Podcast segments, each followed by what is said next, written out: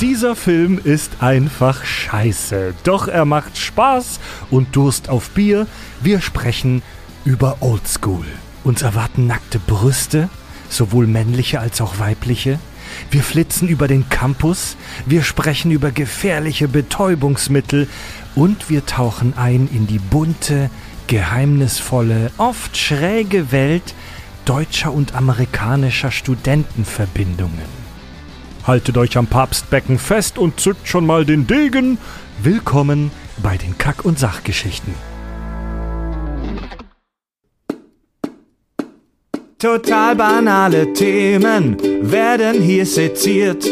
Scheißegal wie albern, hart analysiert. Darüber wird man in tausend Jahren noch berichten. Das sind die Kack- und Sachgeschichten.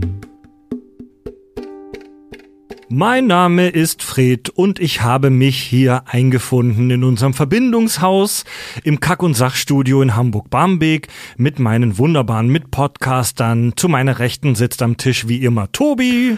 Äh, wunderschönen guten Tag. Außerdem zu meiner Linken der Richard. Sozialistische Grüße, guten Tag. Ja, Leute. Prost. Heute ist Ein Tag der schönes deutschen Bierchen. Einheit. ja, stimmt. Prost. Zuprosten. Prost. Prost. Cheers. Oh Gott, ist das gut. Dieses Zeug ist so gut. Hast du es erstmal an den Lippen? Ist das Zeug so Füll noch mal nach. Fred the Tank. Fred The Tank. Fred the Tank. Ja, ja, das ist ein Blick in eine nicht allzu ferne Zukunft. Die, die sind Anfang 30 da in dem Ja, Film. ja, ich weiß, Das ich ist weiß, keine das Zukunft, das ist schon passiert. Ja, Und wir haben ja gerade wieder einen Lauf äh, an interessanten Gästen und wir haben uns auch heute einen super spannenden, interessanten Gast geholt. Wir dachten uns, wenn wir über einen äh, super stumpfen Film sprechen, der das Party machen und volllaufen lassen thematisiert, holen wir uns einen Drehbuchautoren. er ist professioneller, freischaffender Drehbuchautor. Herzlich willkommen hier bei uns aus Berlin, der Joe. Hallo. Hallo, ja. Schauen wir mal, was ich da beizutragen habe als Drehbuchautor zu diesem Film.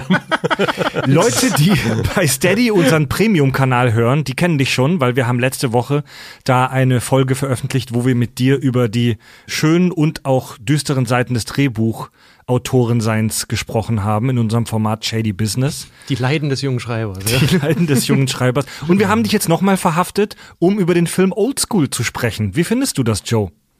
Dass ich zu diesem Film eingeladen wurde, finde ich schön. Äh, ich, vielleicht ist auch ein bisschen mehr die Expertise, die ich mitbringe, ähm, die Erfahrung im Bier trinken, die hier, Auf jeden Fall. die hier mit reinfließt. Äh, aber ich freue mich. Du bist ja auch da, weil du Expertise äh, auf dem Bereich der Studentenverbindungen hast. Ach Da so. sprechen wir später noch drüber, weil du für ein ZDF-Projekt, das du gerade als Autor gemacht hast, die Miniserie Füchse, die läuft ab 15. Oktober, glaube ich. Ab 12. in der Mediathek. Ab 12. Oktober im ZDF. Äh, und da sprechen wir später noch drüber. Leute, Mhm. ja. Habt ihr eine Verbindung gegründet? Nee, aber eine Firma. Entschuldigung. Tobi. Ja. Du bist die Nummer eins, Tobi. Du bist die Nummer eins. Tobi, kommt ein Alien auf die Erde? Ja, ist Schlangenlinien Lichtjahre durchs All geflogen und landet jetzt bei uns. Wie würdest du einem Alien erklären, was ist der Film Old School? Ein Film von Anfang 30-Jährigen gemacht, die gerne nochmal einen Teenie-Film machen wollen. nee, ähm, also Oldschool ist ein US-amerikanischer Spielfilm von mit und durch Todd Phillips. Ähm, wer denkt, den Namen habe ich schon mal gehört, kommen wir gleich nochmal zu. In dem es darum geht, dass äh, eine Gruppe von Anfang 30-jährigen unglücklichen Herren über Umstände eine Studentenverbindung gründen und sich volllaufen lassen. Schön. Und diese versuchen Das- am Leben zu halten. Das ist ziemlich genau die Handlung dieses Films. Ja. Joe, du hattest den Film ähm, ja gar nicht gekannt vorher. Ich wurde von euch gezwungen, ja. Also wir haben gesagt, wir sprechen mit dir über diesen Film, auch weil das gut zu unserem späteren Thema passt.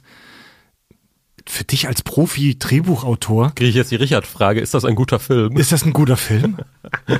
Ähm, naja, also einen guten Film würde ich jetzt nicht sagen, aber ich war in Teilen auch, ich bin ja jemand, ich sehe oft Dinge ambivalent und ich fand, der hat auch schon, äh, der hat mich auch in Teilen positiv überrascht. Es gibt auch viele solche äh, Highschool- oder College-Komödien, die noch deutlich schlechter sind, aber ich finde, er hat schon auch so seine Probleme, über die wir noch reden können.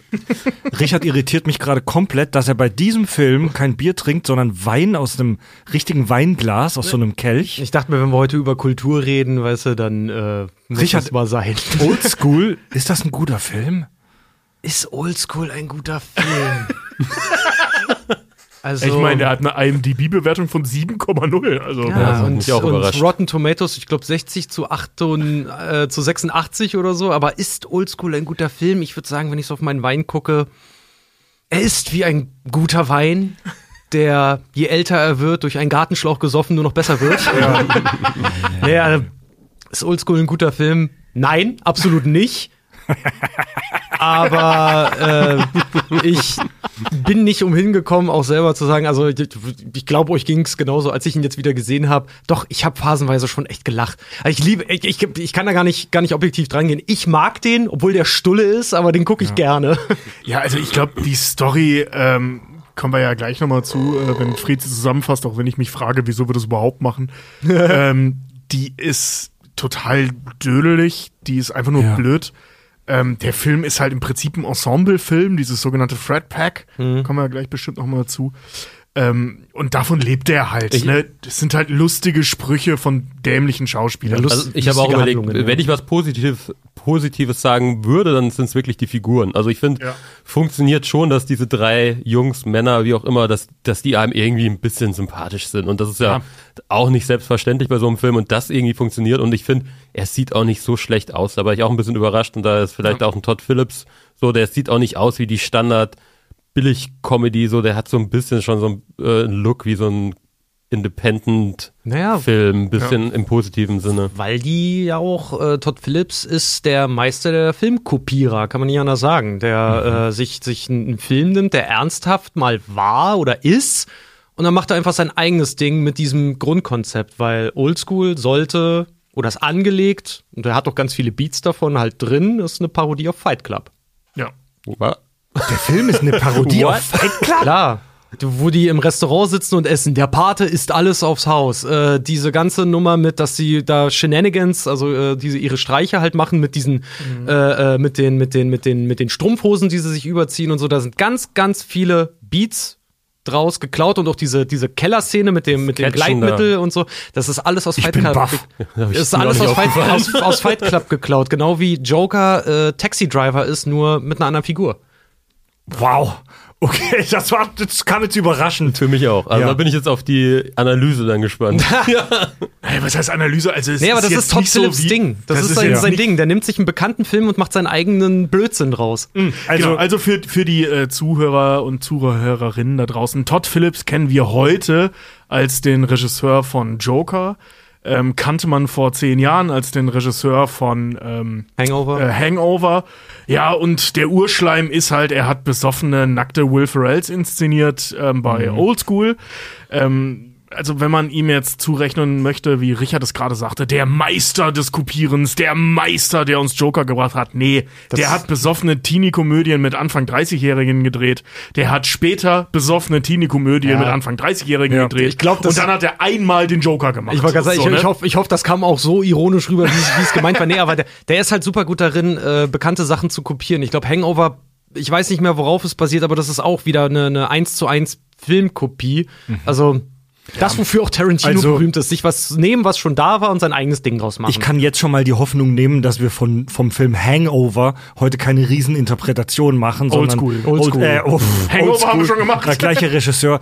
Die Hoffnung kann ich schon mal nehmen, dass wir da heute keine riesen äh, verkopfte Interpretation machen, sondern wir nutzen den Film als Vehikel, wie wir das schon oft getan haben, um über ein noch spannenderes Thema zu sprechen. Aber das muss man sich mal reintun. Der Regisseur, den wir für den Joaquin Phoenix Joker kennen, Todd Phillips, hat diesen Film gemacht. Ich persönlich, ich finde den Film Oldschool, ich finde den richtig shit. Ich finde den richtig mies. Ich finde ihn nur sehenswert und ähm, es wert, sich daran zu erinnern, wegen der Darstellung von Will Ferrell als Frank the Tank. war ja auch sein Durchbruch. Das, ich finde nur deswegen, eigentlich nur wegen dieser Szene am Pool, kommen wir gleich dazu, finde, finde ich diesen Film nicht vergessenswert.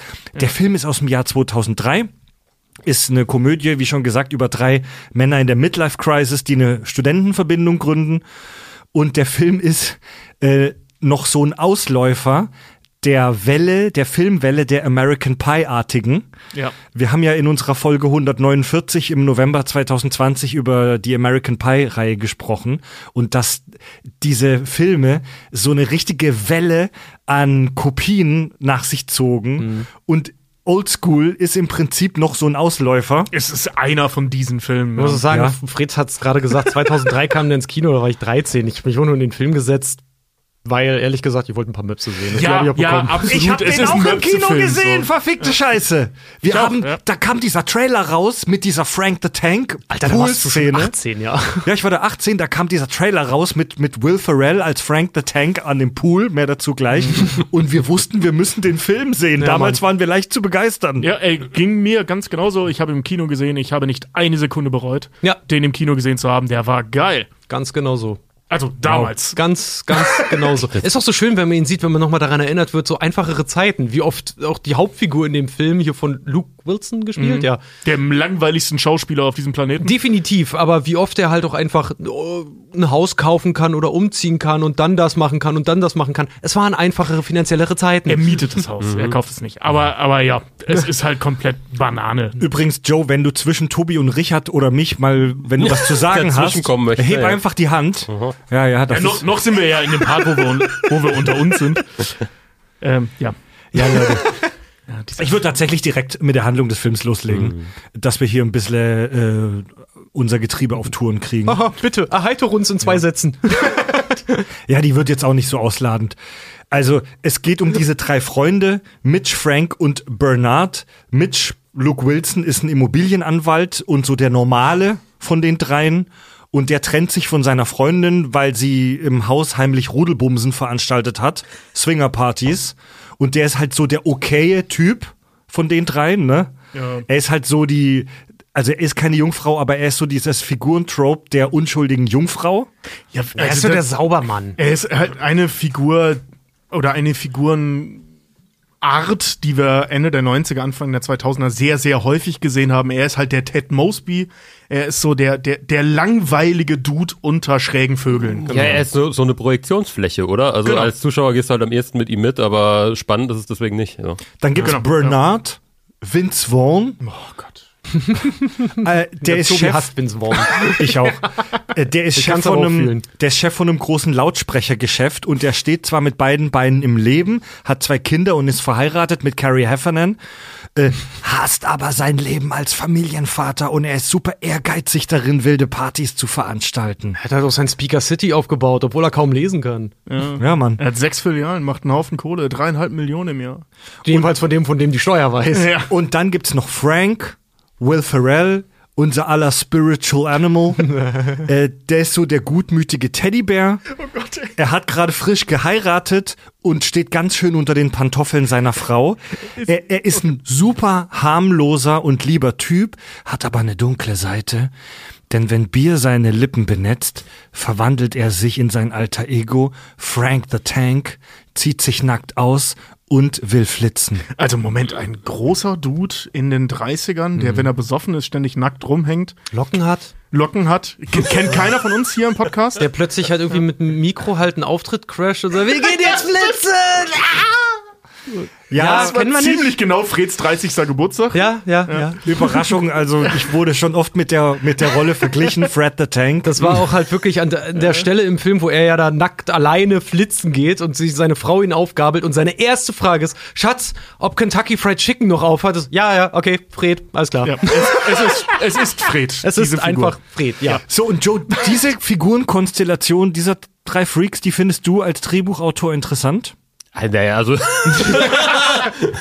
Sie sind quasi alle drei Citizen also wollen wir mir auch nichts in den Mund legen, ne? Aber ich finde schon, dass die ein, ein Stück weit einfach funktionieren. Und also, wie gesagt, das ist ja keine große Filmkunst, das haben wir uns ja jetzt schon, glaube ich, drauf geeinigt. Ja.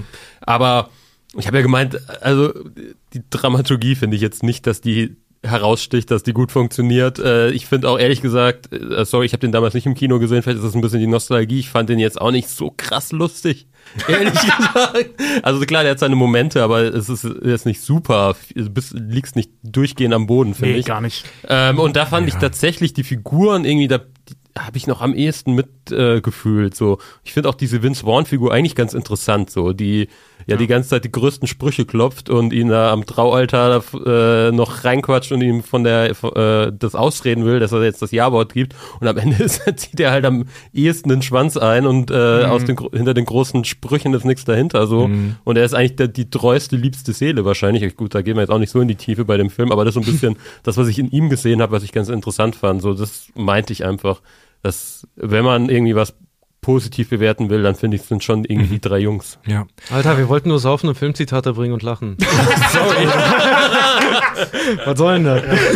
Das, war- das war's aber jetzt auch schon. Mehr tiefe Analyse gibt's nicht. Blue. Du bist die Nummer eins. Der frisch, ge- der frisch getrennte Mitch braucht jetzt eine neue Unterkunft und mietet ein Haus auf dem Campus einer Universität. Und dort wollen die drei Freunde wilde Partys schmeißen und das tun sie auch bei ihrer ersten großen Leute, bitte, bitte korrigiert mich nur, wenn es unbedingt sein muss, damit diese Handlungszusammenfassung nicht viel länger wird. Okay, sorry, Alter. Zwei von denen wollen eine Party schmeißen, nicht der Besitzer des Hauses. Richtig, ja. Der muss erst überredet werden, ja. Naja, er wird überfahren damit. Also, ein riesiges Bei Thema ihrer- wird auch nicht draus gemacht. So ist, Nee. Bei ihrer ersten großen Sause tritt Snoop Dogg auf. Äh, Mitch hat Sex mit einer Minderjährigen ähm, und Frank lässt sich volllaufen und wird zu Frank the Tank. Er flitzt allein durch die Stadt und blamiert sich vor seiner Frau. Junge, bei dir klingt ja bei dir, als, als wäre das voll der kritische Film. So, die haben da halt eine Hausparty und der, der Mitch schläft mit einer, was er denkt, einem volljährigen Mädel und erfährt dann am nächsten Tag, dass das doch noch die Tochter von seinem Chef ist. Ja. Was Und übrigens, sie korrigier mich, gerade aber Sie, sie, nee, sie ist 17 und wird irgendwie nächsten. Nee, nee, nächsten, sie nächsten ist Monat- kurz vorm Highschool-Abschluss. Wie alt sie ist, erfahren wir nicht. Ah, okay, Ja, gut. ja, dann war's so. Sie ist übrigens zum Drehzeitpunkt 20 gewesen, ist Alicia äh, Cuthbert. Kennen wir zum Beispiel dann aus The Girl Next Door und so. Ah, aber, aber korrigiert mich, also vielleicht habe ich den Film auch nicht richtig mir gemerkt, aber da passiert auch überhaupt nichts mehr damit, oder? Also, dass Nö. sie, Nö. dass Sieht er mit der gepennt mal, hat, ist vollkommen egal. gar nicht. Nur, nur, dass Mitch halt später vor seiner eigentlichen Flamme als Weirdo dasteht. Genau, Richtig. That's it. Ja, genau, ja, genau. So, und dann gibt es, dann gibt es die legendäre Szene des Films, schon in der ersten Hälfte. Beim Kindergeburtstag im Garten vor dem Haus schießt sich Frank aus Versehen einen Pfeil mit Betäubungsmittel in den Hals und randaliert als sabberndes Elend durch diesen Garten. Super. Geilen Auftritt Also da habe ich dann Sean auch gelacht. So ist nicht. geil, mit einem geilen Cameo von Sean William Scott, der mal in einem Interview beschrieben hat, dass die Szene so unfassbar schwierig war zu spielen, weil Will Ferrell permanent durchimprovisiert hat und er die ganze Zeit die Szene geschmissen hat, weil er selber so lachen musste, weil er auch so geile Pausen hatte, weil er sitzt dann da. Sie sind verrückt. Ja. Sie sind verrückt. Und er meinte, dass es gibt nur so offstage, gibt es noch so ganz viele Aufnahmen, wo er so mittendrin, als er eigentlich schon was sagen wollte, so, ich mag dich, aber du bist verrückt. Mir geht's nicht gut. Der schießt sich ja mit dieser, mit diesem Pfeil mit dem Betäubungsmittel in den Hals, ey, und dass Sean William Scott, also Stifler, da auftritt, war zu der Zeit, glaube ich, voll die Sensation. Ja. Ey, und dieser Dialog, der ist so saudumm. Der schießt sich diesen Pfeil rein. Tsch. Ja, das ist ja abgefahren. Was? Das ging voll in die Halsschlagader, Mann. ja. Oh mein Gott, schadet einem das? Zieh das raus, der Scheiß ist voll uncool. Warten Sie, warten Sie. Dann kommt schon dieser Drogeneffekt, dass die Stimme runtergeht. Was rausziehen? Den Pfeil, Mann! Du hast dir einen beschissenen Pfeil in den Hals gejagt! Sie sind. Sie sind ja verrückt. Sie sind verrückt. Sie sind okay. Aber ganz verrückt. Ich bin müde. Ich leg mich einen Moment hin. Das ist der Dialog. Ich fand es so geil, dass er halt eine Betäubungswaffe da hat, weil der Typ, den Sean William Scott spielt, ist halt so klassischer Redneck, ne, mit so einem Truckerbart und so einem äh, Fukuhila, ja doch, Fukuhila. Ja, Äh, und dann natürlich ein Pony da hat und dann sagt er, er hat die gefährlichste oder die effektivste Betäubungshandwaffe auf dem Markt, falls diese wilden Bestien hier ausflippen. Ja, das sind so Zwergponys. Das sind ja nicht mal Ponys, das sind Zwergponys. Ja, Mann. Ja. Und nach diesem, das ist, eigentlich ist das eine Szene, die auch kaum Auswirkungen hat sagen, auf den ja. Film. Wie die meisten. Keine, keine Szene hat Auswirkungen auf diesen Film. Ah, Das ist so geil, wie er da über die Tische fällt und drüber torkelt. In den frühen 2000ern war das cineastisch, das war spektakulär für so eine, für so eine Teenie-Komödie. Irre. Ja. Das ist halt alles äh, Character-Exposition, ne? Du erfährst mehr über Tank. Über Frank the Tank. Frank the Tank, Weil ja. er hat ja dann noch so ein Delirium, wo er am Strand ist und seine, seine Verlobte ihm ja dann noch Erdbeeren. Frau. Äh, stimmt, seine Frau ja ihm Erdbeeren frisst, äh, gibt zu essen und er ja noch eigentlich ja die, die Intention hat, mit ihr wieder zusammenzukommen, so richtig, ne? Ähm, und er dann wiederbelebt werden soll und halt in seinem Traum dem Typen, also eigentlich seiner Frau die Zunge in den Hals steckt, aber dann das Sean William Scott halt macht und ihn deswegen wieder ins Wasser kickt. Ja, da erfährt man sehr viel über die Figur Frank the Tank. Ja, es geht richtig deep da. Ja, volle Pulle.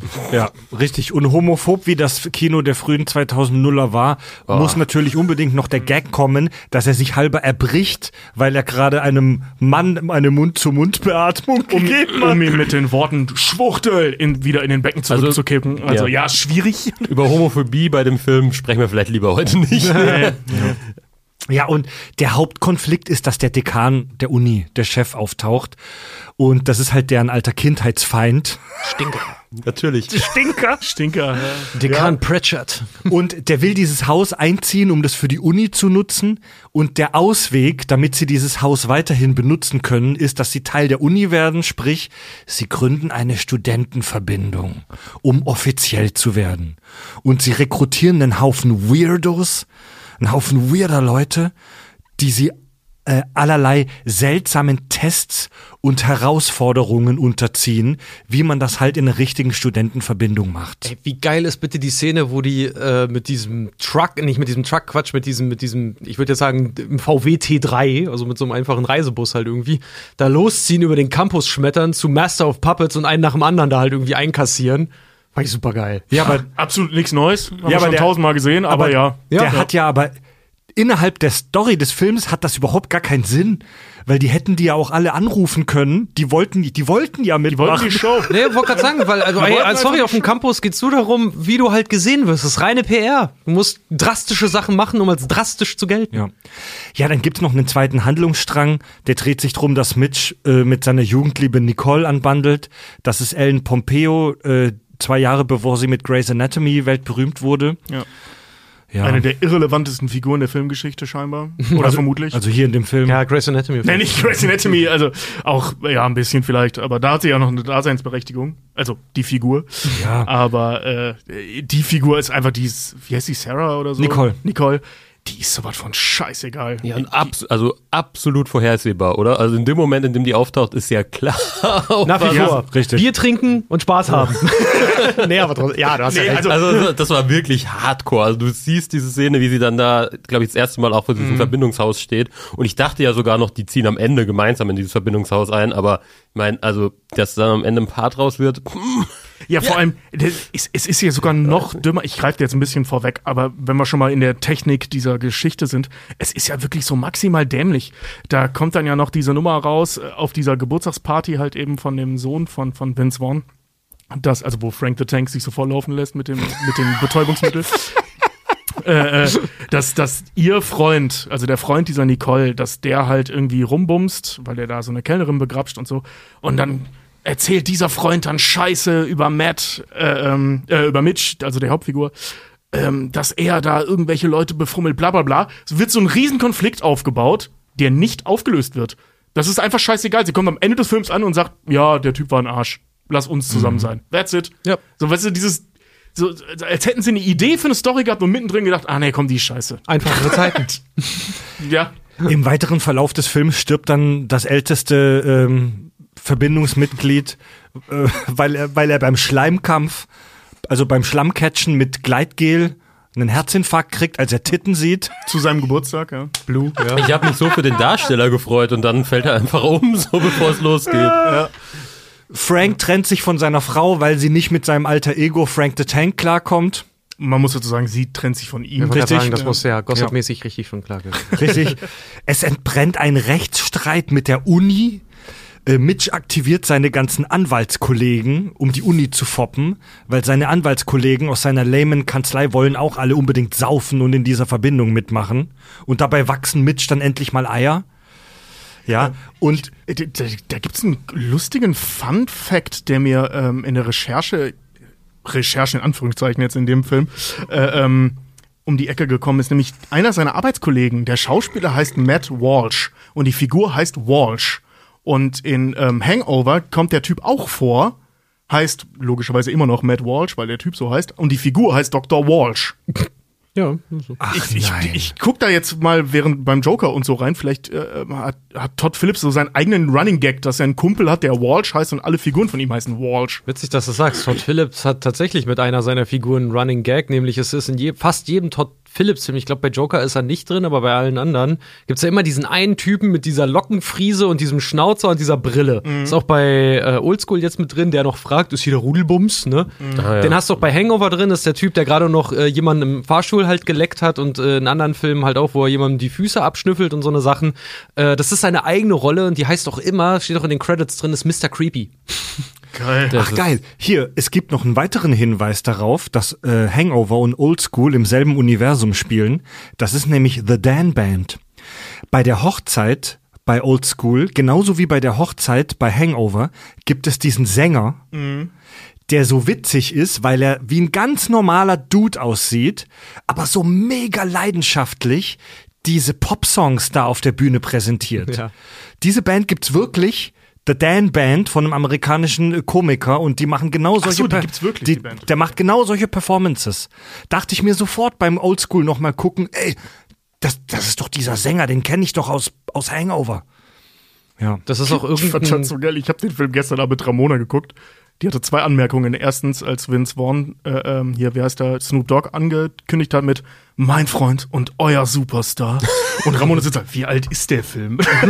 Snoop Dogg als Superstar bezeichnet wurde. Und ähm, bei dem Sänger, als die Dan Band anfing, guckte sie mir und meinte, "Ey, ist das schräg, dass die Stimme, Stimme mich geil macht? Ich so, bitte was? Ich so, ja, hör da mal hin. Der klingt total geil, wenn man nicht hinguckt. Ja, Mann. Ja, das ist auch, irgendein Kritiker hatte auch geschrieben, Vince Vaughn, weil das war so einer seiner, der hat ja tatsächlich vorher eher dramatischere Filme gemacht, ne, und so, so, so, ähm, romantische Filme teilweise. Ja, sowas wie Dodgeball.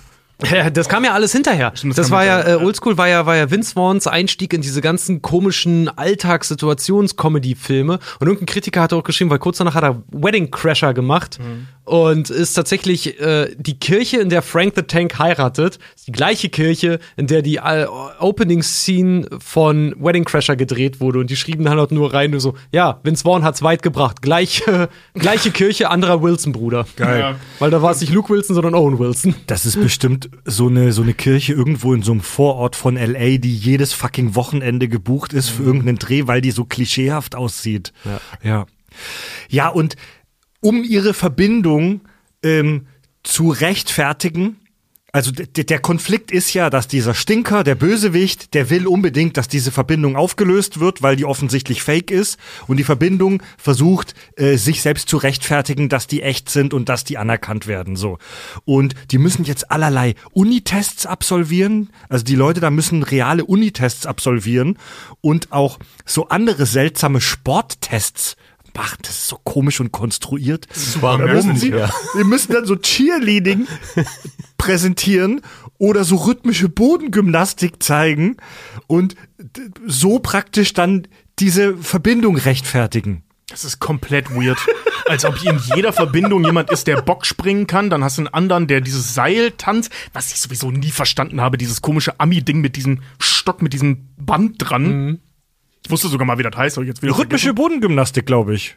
vergessen. rhythmische Bodengymnastik. Glaube ich, glaube ich. Ich habe keine Ahnung, wie es heißt, aber ja, ich. Ja, aber ist das nicht nur ein Feld in der rhythmischen Bodengymnastik? Ist auch scheißegal. Diese Nummer mit diesem behinderten Band an diesem behinderten Stab und dann tanzt du dazu zu irgendwelchen alten, schnulzigen Pop-Songs und drehst dieses Band in den Kreis.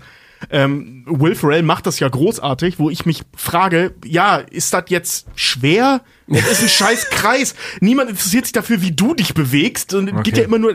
Ich hasse dieses Ich sehe schon die Will Zuschriften Ferrell von, hat die Szene auch komplett improvisiert, weil eigentlich sollte Luke Wilson die machen. Der hatte aber vorher so einen beschissenen Dreh, hat, dass er gesagt hat, macht er nicht. Und Will Ferrell direkt gesagt hat, komm, ich mach das. Aber das ist doch Ja, eine und- klassische und- Will Ferrell-Szene. Also, Absolut, Ja, und der Mann. macht das auch Ja, Mann. wirklich nicht schlecht. Ich meine, meine Vergleiche sind aus anderen Teenie-Filmen, wo dann Profes, die professionellen Mädels, die das Ultra drauf haben, genau die gleichen Bewegungen machen wie Will Ferrell.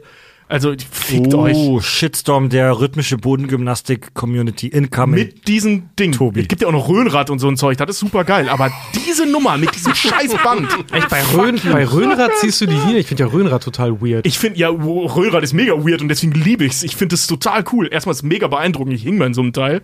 Ähm, da drin auch noch Moves zu machen, also meinen größten Respekt. Also, das ist nee. halt was anderes als so ein Sch Band nee, an der Tobi, Schnur ich, rumzuwirbeln. ich bin da eher ein Turmspringmann. Richard ja, finde ich auch arschgeil. Turmspringen ist Habe ich mir früher sogar immer angeguckt. Ich gucke das heute noch. ja, ma- manchmal gucke ich es auch noch, aber es ist mir zu steril geworden. Die Ich machen alle immer nur das genau gleiche. stundenlang kaputt lachen über das Wort Röhnrad.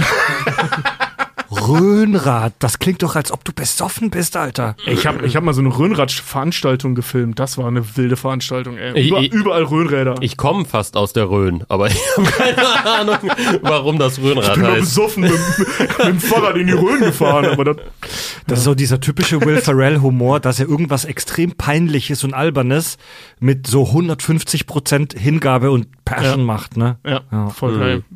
Aber das macht er auch gut.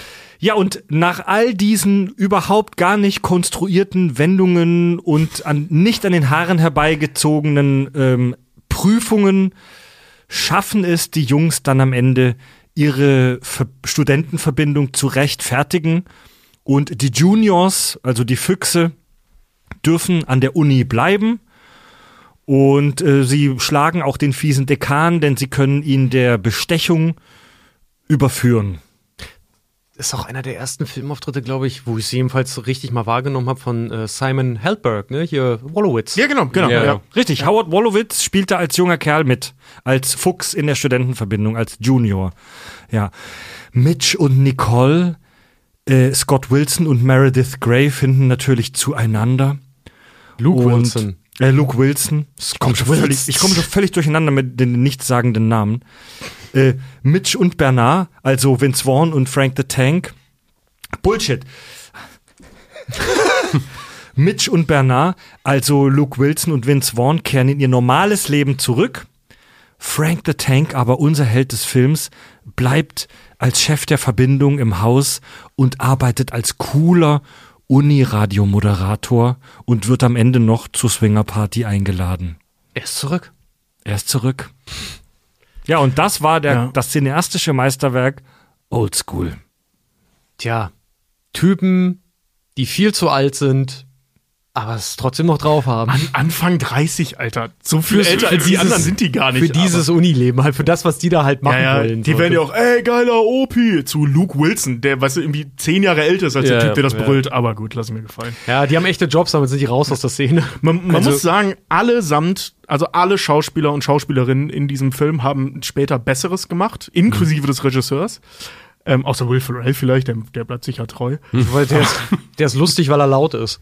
Ja, aber ich weiß nicht, ne? Leah Remini, okay, man kann jetzt darüber streiten, ob King of Queens geiler oder nicht ist, aber äh, ähm, weißt du, Luke Wilson mit seinen ganzen Wes Anderson-Filmen hat geilere Sachen gemacht. Vince Vaughn war bei True Detective in der zweiten Luke Staffel. Wilson hat Wes Anderson Filme gemacht oder meinst du Owen Wilson sein Nee, Bruder? Luke Wilson, zum Beispiel Royal Tenenbaums ist der die Hauptfigur. Echt? Oh. Ja. ähm, den ich ja den geilsten Wes Anderson-Film finde, aber auch das gibt wahrscheinlich Post. Ähm, äh, wollte ich sagen hier, ne? Äh, äh, Ellen Pompeo hatten wir vorhin. Juliette, Ju- Juliette Lewis zum Beispiel hat ja jetzt hier bei, bei ähm, Yellow Jackets, Yellow Jackets, ja. unfassbar geil gespielt. Ja, und hier spielt sie nur die fickgeile äh, äh, äh, Ex-Freundin von Luke Wilson und so. Also das ist schon krass. Da, da sind eine Menge Talente in diesem Film, aber niemand, wirklich niemand, nicht mal die Hauptfigur kann irgendwas ausspielen.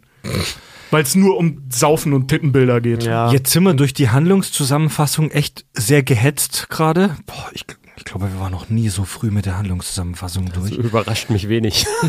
Also ich die, fand haben die wir schon jetzt, fast zu detailliert. also die haben wir jetzt sehr kurz gelassen, weil das macht keinen Sinn. Äh, aber der, der Film Ja, du hast vollkommen recht, muss man gesehen haben. Ja, ja. So, Joe, ist das, ist das der klassische Midlife-Crisis-Film? Ist das ein Thema, das, das dich berührt? Du bist jetzt auch, schon- du bist jetzt auch schon Mitte 30, Alter. Ja, vielleicht ist auch das der Grund, warum ich die Figuren so ganz ansprechend fand und mit denen identifizieren konnte. Ähm, ja, aber es wird halt nichts gemacht aus den Themen, ne? Also es ist, äh, es dient irgendwie so als äh, Hintergrund für so eine Aneinanderreihung von Szenen, haben wir ja jetzt schon gehört.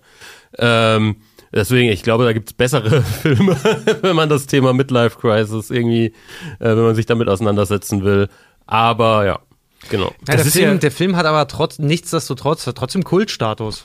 So. Ist das so? Ja, Ja, ja, ja. in, Also der wurde in Europa nicht so, aber in, in Amerika wird der richtig abgefeiert. Also bei uns in der Schule damals auch. Oldschool war schon so ein, so ein Film, den musstest du gesehen haben. Okay. Wurde ironischerweise ein bisschen abgelöst von Hangover. Weil der funktioniert ja fast genau gleich, was die Figurenkonstellation mal, angeht. Das wollte ich gerade sagen. Das, Also Bradley Cooper und Vince Vaughn ist das die gleiche Figur. das ist derselbe Regisseur. Der, der Film ist doch ein Prototyp. Der ist doch ein Hangover-Prototyp. Das war sein erster Versuch, bevor er mit Hangover das Ding dann richtig Ey, eingetütet hat. genau wie voll. Tenet, Tenet äh, der, der Demo, der James Bond Demo-Film ist für ähm, Chris Nolan. Der hat den nur gemacht, als ich kann einen James Bond-Film machen, meine Meinung. Deiner Sie Meinung guckt, nach. guckt sich Okay. so, ja. Nee, aber also wenn du jetzt Hangover und Oldschool miteinander, miteinander vergleichst, dann hast du wirklich fast die gleichen Figurenkonstellationen. Du hast äh, hier Frank the Tank, weißt du, unser Zahnarzt bei Hangover, ich weiß gar nicht mehr, wer er da heißt, der die komplett irreste Nacht erlebt, obwohl er aus so einer ganz, ganz braven äh, Dings kommt. Du hast Bradley Cooper und Vince Vaughn. Genau die gleiche Figur. Immer der snarky Typ, der, äh, sorry, ich sag das Wort wieder, aber Ja. der, der, der Typ, der, der cool ist und alles im Griff hat, obwohl er selber voll verplant ist. Nee, und vor allem eine Familie und so weiter alles Oh, hat. stimmt, ne? ja. Also und der das so ehrgeizig plant. Genau, der halt geil darauf ist, den äh, äh, durch die anderen sein sein sein sein sein sein, sein schwanzgesteuertes Leben ähm, zu durchleben. So ne, also er bringt alle anderen dazu Mist zu bauen, weil er kann es nicht mehr. Genau. So ne, Stimmt. es ist Ja. Genau das Gleiche. Und dann hast du Luke Wilson, so der langweilige Typ. Bei Hangover ist er sogar so weit gegangen, den langweiligsten Typen von allen aus dem Film rauszunehmen, weil er der ist, der verschwindet und nur die Weirdos die Hauptrollen spielen. Na gut, bei Hangover hast du ja dann noch den Oberweirdo Zach Galifianakis. Ja, das ja genau, da ist er dann noch ein Level Ich wollte gerade sagen, das ist halt Will Ferrell die Hälfte von dem und sehr viel bärtiger, aber ja, ist die gleiche Figur im Prinzip. Ja, also ich sehe den Will Ferrell eher als, als, ja, vielleicht so abgespalten, ne? So der eine Teil von der Will Ferrell-Figur ist zu dem Zahnarzt geworden und der andere Teil zu das, was auch immer Zach Galifianakis da sein soll. Rausgedampft. Aber ich glaube, das ist doch auch so ein bisschen, also der Grund, warum dann am Ende Hangover trotzdem besser funktioniert, weil der halt dann Ja. doch weitergeht. Also Und weil er die langweilige im, im Figur Grunde rausgenommen ist hat. der Oldschool auch so ein Stück weit, also so ein bisschen äh, bieder, oder? Also was heißt bieder? Aber der könnte wirklich noch weitergehen, um wirklich geil zu sein dann. Überleg Das- mal, die krassen Sachen, die wir da sehen, ist ein Schlammcatchen.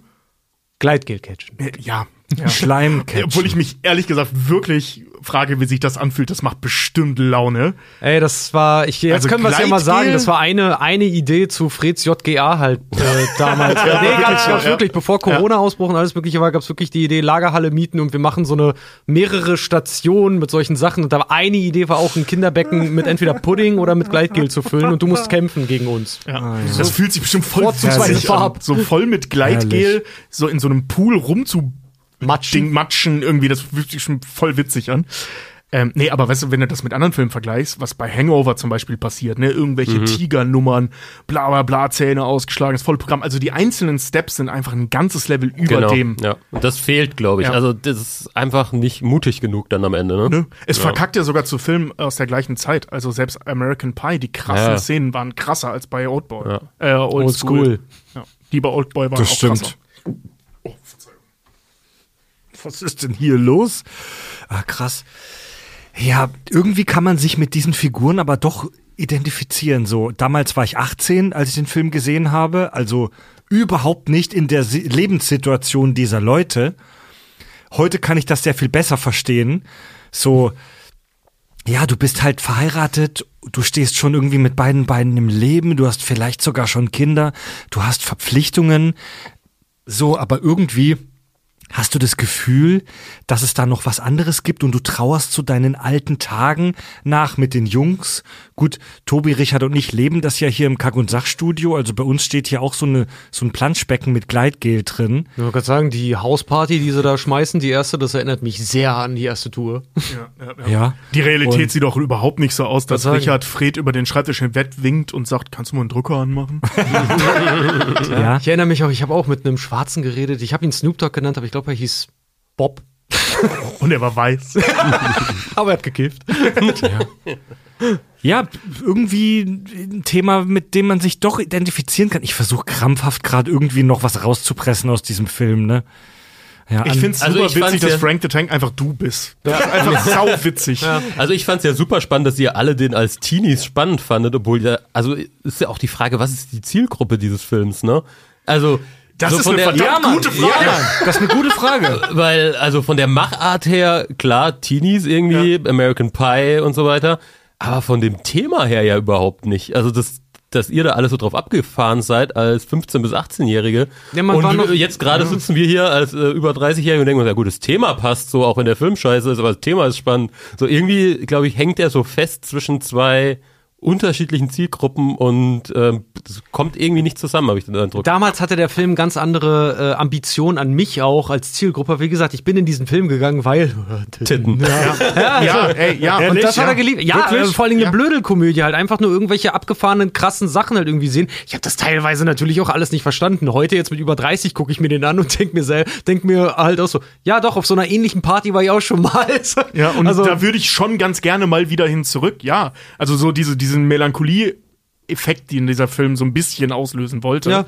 ähm, fühle ich so, ne? Also Voll. Frank the Ja, Tank, der voll. da draußen, oder Franklin, der draußen sitzt und an seinem Auto rumschraubt, während seine Frau versucht, ein normales Leben mit ihm zu führen. Sie ist ja coolerweise nicht so, so diese dämliche äh, Hausdrachenfigur, sondern eine ganz normale Person. Ähm, so die Szene kann ich voll nachvollziehen. So sie will was Normales machen und er will halt so weiter so tun, als wäre er immer noch 20. ja, das So, ne? ist, Da- Das ist mal eine gute Szene, aber das ist sonst- Das ist aber halt auch so dieses amerikanische Thema, immer dieses, dieses ähm, Wegsterben des, der Individuen, sobald die äh, gesettelt sind oder in so einen Vorort halt auch irgendwie ziehen. Also Haus, Hof, Kind, Hund. vor allem, dass eine Nummer. Hochzeit alles ändert. Ganz genau, dass eine Hochzeit alles ändert, weil, äh, wie gesagt, du, da kommt einfach kein gesunder Staat bei raus, wenn du ihn mit christlichen Fundamentalisten gründest. So, es ist nun mal Amerikas Geschichte hier und da. Aber halt auch so, ja, dass jemand wie Frank, Ja, dass jemand wie, wie, wie Frank halt so ein bisschen äh, in der Bedeutungslosigkeit verschwindet, weil er sich einem Bild hingibt, so muss jetzt jemand sein, der verheiratet ist und selber für sich erkennt, so ist er eigentlich gar nicht. Er will lieber Frank the Tank sein, in vollen Zügen. So. Ja. Ob sie ihn umbringt oder nicht. Ja, beziehungsweise, ich glaube, ein goldener Mittelweg hätte es für ihn auch getan. Ja, weil ich meine, das ist ja auch wieder so ein behaupteter Konflikt, oder? Ich meine, Ja, also warum, warum kann er nicht beide- beides sein? So, er hat ja jetzt noch nicht mal rumgevögelt. Gut, er rennt einmal nackt durch die Stadt, aber come on. Offensichtlich Also, war er seiner Frau gegenüber nicht ehrlich, weil sie will ja, dass Ja. er einen Teil seiner Persönlichkeit ja abstellt, nämlich Genau. Frank the Tank. Ja, das ist interessant.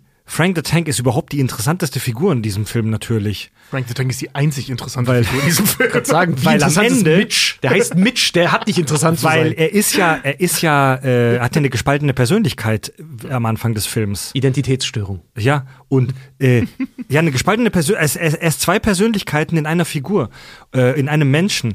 Und am Ende des Films äh, schafft er das ja zu vereinen, weil da sitzt er nüchtern im Radiostudio und sagt, hier ist Frank the Tank. Ähm, Am Ende hat er es geschafft, Frank und Frank the Tank zu vereinen. Aber das hat er Hm. zu Beginn des Films auch schon geschafft. Zu Beginn des Films, wo der ähm, gerade verheiratet ist, besagte Szene. Seine Frau kommt raus und will ein bisschen normaleres, normale Dinge besprechen. Da verstehen sie dich, äh, sich ja auch noch. Also da ist noch nicht wirklich ein Anflug von tatsächlicher Kriselei. Man kann nur erahnen, wo, es hingeht. Aber er schraubt da nüchtern an seiner Karre rum oder trinkt, glaube ich, ein Bier oder so ähm, und ha- führt irgendwie ein gutes Leben. So, alles ist in Ordnung. Es wird erst scheiße, als er anfängt zu trichtern, wie so ein Wahnsinniger. Und dann halt komplett besoffen ist. Ja, ja Aber normal Bier trinken und ein Auto rumschrauben war ja nicht das Problem. Nee, aber sie ja dann noch erkennt, weil sie will ja, wenn, als er an dem Auto rumschraubt, redet sie ja noch auch mit ihm mit der Intention, hey, du auf einer Party, Genau. ist das so eine gute Idee, weil Frank the Tank und er noch sagt, nein, die Zeiten liegen lange, lange hinter mir. Und sie ja dann die Trennung vorschlägt, weil er das offensichtlich noch nicht abgelegt hat. Ja. äh, und sie an einem, in ihrem Leben an einem anderen Punkt ist als er, boah, jetzt wird's deep, ne? Und sie an, in ihrem Leben an einem anderen Punkt ist als er. Und ja, halt diese, diese Nicht-Akzeptanz dessen, dass Frank the Tank ein Teil von ihm halt auch einfach ist. Und er akzeptiert das dann aber irgendwann, weil er versucht es ja auch einfach zu verdrängen. Genau, und er akzeptiert es am Ende, aber ist halt so emotional, der ist ja nicht wirklich gereift, sondern der hat das, was er Er ist mit sich zufrieden. war, zu Beginn des Films jetzt, nicht in seiner Vergangenheit, sondern zu Beginn des Films, was er da war, ist er, ist er am Ende auch wieder. Nur alleinstehend und akzeptierend, dass er den Namen Frank the Tank in der Öffentlichkeit ruhig nutzen kann. Aber er Own tut it. das Gleiche wie vorher. Er macht Dinge, worauf er Bock hat. Da ist es jetzt Rockmusik. Am Anfang war es an Autos rumschrauben. Ähm, und das nur halb besoffen. Aber das ist ja auch wieder, was du vorhin auch meintest, diese amerikanische Spießigkeit, oder? Also weil Beziehung mit einer Frau geht scheinbar nur, wenn du dieses Party-Ding ablegst. Das ist ja das, was, Richtig. was am Ja, Ende richtig. die, die Conclusio aus dem ganzen Film ist. Ich meine, hier unsere Hauptfigur, die wird am Ende brav so und die, der kriegt die Frau, der kriegt die Familie, sehr amerikanisch so. Ähm, Wird ein unser, Avenger. Frank the, unser Frank the Tank ist am Ende Frank the Tank, aber alleine, ne? Und das finde ich, das kann Ja. man auch mal, das ist schon, Das ist ja, eigentlich eine mega sexistische Botschaft. So, ja, ey, wenn und du dir- mega spießig auch. Wenn ne? du, ja, super spießig, super sexistisch. Wenn du dir eine Frau ans Bein bindest, dann ist dein Leben vorbei. Leute, ich muss tatsächlich sagen, dass ich ein kleines Real-Life-Problem äh, momentan habe, weil es wurde sich ja jetzt schon lustig gemacht, dass ich Fred the Tank bin und weil ich sehe Will Ferrell auch tatsächlich ein kleines bisschen ähnlich und wenn es nur die Haare sind. Ich bin ja jetzt Vater geworden vor ein paar Monaten und ich habe echt starken ähm, Schlafentzug tatsächlich seit ein, zwei Tagen, weil es gerade wieder etwas schwieriger ist. Und ich habe zwei kleine Bier getrunken und ich fühle mich sehr betrunken tatsächlich gerade. Fred the Tank. Und wenn es okay ist für euch, Gehen wir flitzen? wenn es okay ist für euch, Leute, dann gehen wir jetzt flitzen, verdammte Scheiße nochmal! Oh, lass Habt ihr Bock, im Studio zu flitzen? ich bin hier gelandet, ey. Habt ihr Bock zu flitzen? Nee. So? Zusammen, wir vier, wir gehen jetzt ins Studio rum und dann, wir ziehen uns einfach jetzt aus, Leute. Kommen mit. Alle kommen mit. Alle gehen mit und wir gehen flitzen rund ums Studio. Wir kommen gleich. Gehen wir schon mal gleich. vor, genau, Geh ja. schon mal vor. Wie oft passiert das so in der Woche hier? Dienstag. Ja, Jeden Dienstag. sagen, häufiger als uns lieb ist, das hören die Hörer jetzt dann immer nicht so, aber ja, seit, also seit Fred Vater geworden ist, ist es, ist es mehr geworden.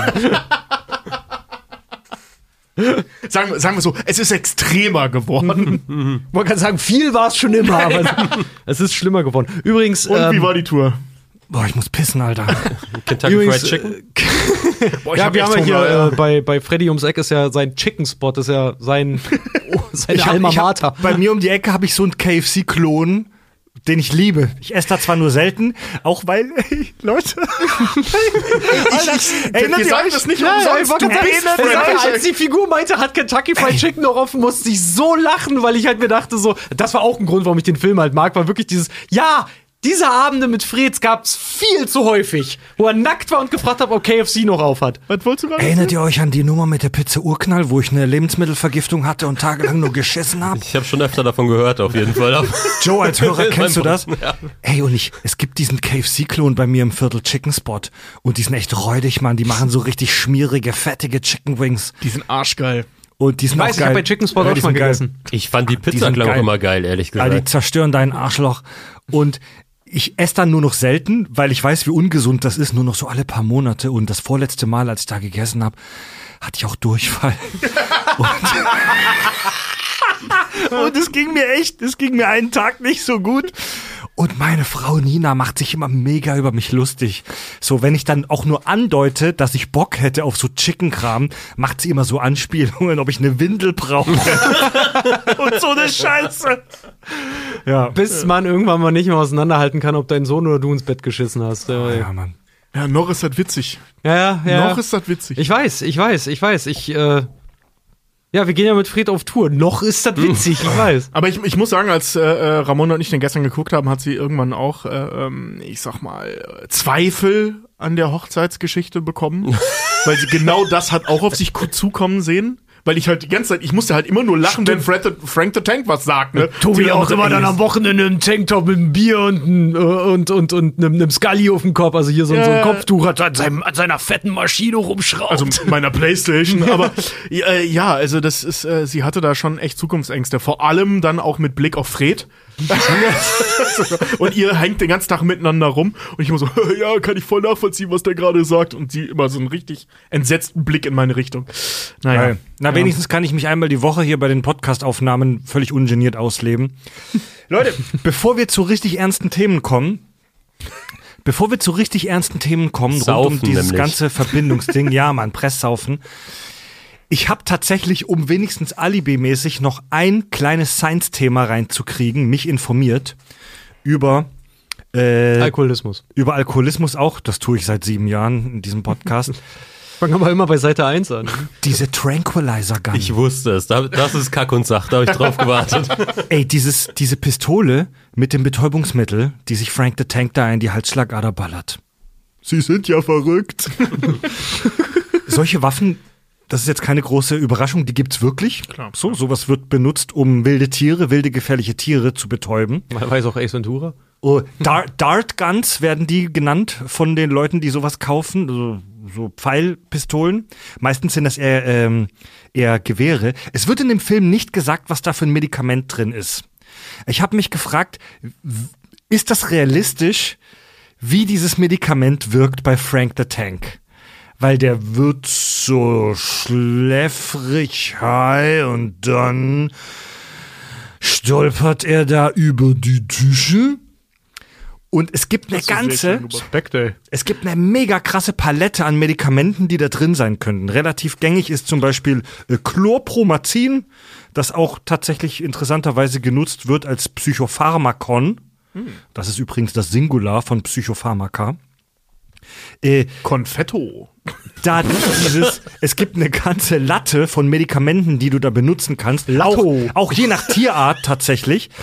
Äh, da das explizit diese Dartgun hier im Film als das stärkste Ding auf dem Markt bezeichnet wird. Er sagt ja, er hat das extra in, in Mexiko gekauft. Denn alle krassen Dinge kommen aus, aus Mexiko. Von welchem Markt redet er dann? So, wel welcher Markt? Der Wenn Weltmarkt. es, wenn es in Mexiko. Ja, Wäre das ein deutscher Film, hätte er das in Tschechien oder Polen gekauft. So das Klischee halt. Und ähm, es könnte sein, dass es sich da um Carfentanyl handelt, das genutzt wird, um Elefanten zu betäuben. Er, er sagt auch, das Ding durch äh, äh, schlägt die Haut Ja. eines Nashorns. Ist ja. Fen Ja. also Fentanyl nicht das, was San Francisco gerade zur Zombie-Stadt macht? Das kann sein, äh, das ist ein synthetisches Opiat, Ja, das ja. tatsächlich auch als Straßendroge und unter anderem äh, unter dem Namen Grey Death konsumiert wird. Dann ist das das, Dann glaube ist ich. Ja. das Fentanyl, was so derbe, derbe tödlich auch ist, weil irgendwie bei äh, nicht mal zwei Gramm oder so es schon tödlich ist oder so Also- Scheiße. egal was da drin ist, die meisten, die allermeisten dieser Tierbetäubungsmittel in diesen Dart Guns sind mega starke Opioide. Also das, was wir Menschen kriegen, wenn wir irgendwie im Krankenhaus sind und wir haben Schmerzen oder so, oder was gezeigt wird in so Drogenserien wie, ähm, wie hieß sie? Äh, ähm, Serien jetzt? äh, Drugsick. Dopesick, Dopesick. Dopesick. Die Voll sind, geil. Also diese, diese Opiate, die zu so richtigen äh, Epidemien in den USA und so weiter sorgen, das sind noch gar nicht die krassesten Dinge, die es gibt. Es gibt da so im, im, im Schrank des Chemikers und Apothekers noch viel krankere Sachen, noch viel äh, heftigere Dinge. Und die finden zum Beispiel in diesen Mitteln äh, einen Satz, die große Tiere betäuben sollen. Das sind mega potente Mittel. Ja, ist so schwierig, so einen Elefanten halt mit der bloßen Faust zu knockouten. Ja, so, Mann. Kann das Chuck Norris. Ultra krasse Opiate. Ein und Wal eine Knall. Das habe ich gemacht. tatsächlich wird die Wirkung dieses Betäubungspfeils im Film, in dem dusseligen Film Old School, erstaunlich realistisch gezeigt. In den meisten Filmen ist es nämlich so, du kriegst den Pfeil rein, oft durch so ein Blasrohr, die volle Ladung. oft, oft kriegst du das ja im Dschungel durch so ein Blasrohr rein. Ne? Klar. Ja. Und da ist es immer so, die Leute kippen sofort um. ja. Und so funktioniert das in der Realität nicht. So, in der Realität ist es genau wie im Film Old School. Du kriegst es rein und du merkst langsam im Verlauf von Sekunden bis Minuten, dass du schläfrig wirst und high wirst und langsam umkippst. Und die Dosierung, also keine Überraschung jetzt, die Dosierung von solchen Mitteln ist mega schwer. Du musst den Sweet Spot finden zwischen mir schläft nur der Arm ein und ich sterbe an Herzversagen. ja. Ja, und der hat ja offenbar auch in die Halsschlagader direkt getroffen, natürlich Ja. durch Zufall. Aber ich stell mir, stell mir vor, das macht auch einen Unterschied, oder? Also ob Ja, ja, ja, ja. Da gab es auch reale Fälle, wo, ein- das war jetzt erst vor ein, zwei Jahren, wo es in den USA, wo einem Tierpfleger das wirklich passiert ist. so. Und der hat's überlebt, aber er musste ins Krankenhaus, weil er durch das Mittel eine extreme allergische Reaktion hatte. Ja, äh, aber so, so eine Scheiße ist mega gefährlich, Mann. Wenn du da die falsche Dosierung abkriegst, fährt dein Herz runter, fährt dein Kreislauf runter und du stirbst an Herzversagen. Und Frank the Tank hat hier offenbar den Sweet Spot bekommen, weil er hatte eine geile Zeit und sogar noch äh, angenehme Halluzinationen. Ja. Gut, und ist dann beinahe im Pool ersoffen. Aber ja. ja, das stimmt, aber erst nachdem er von dem homophoben Redneck reingekickt wurde. Nee, und auch davor. Und davor, ich wollte davor gerade auch, sagen. ja. Ja. Aber Finger weg von solchen Dart-Rifles.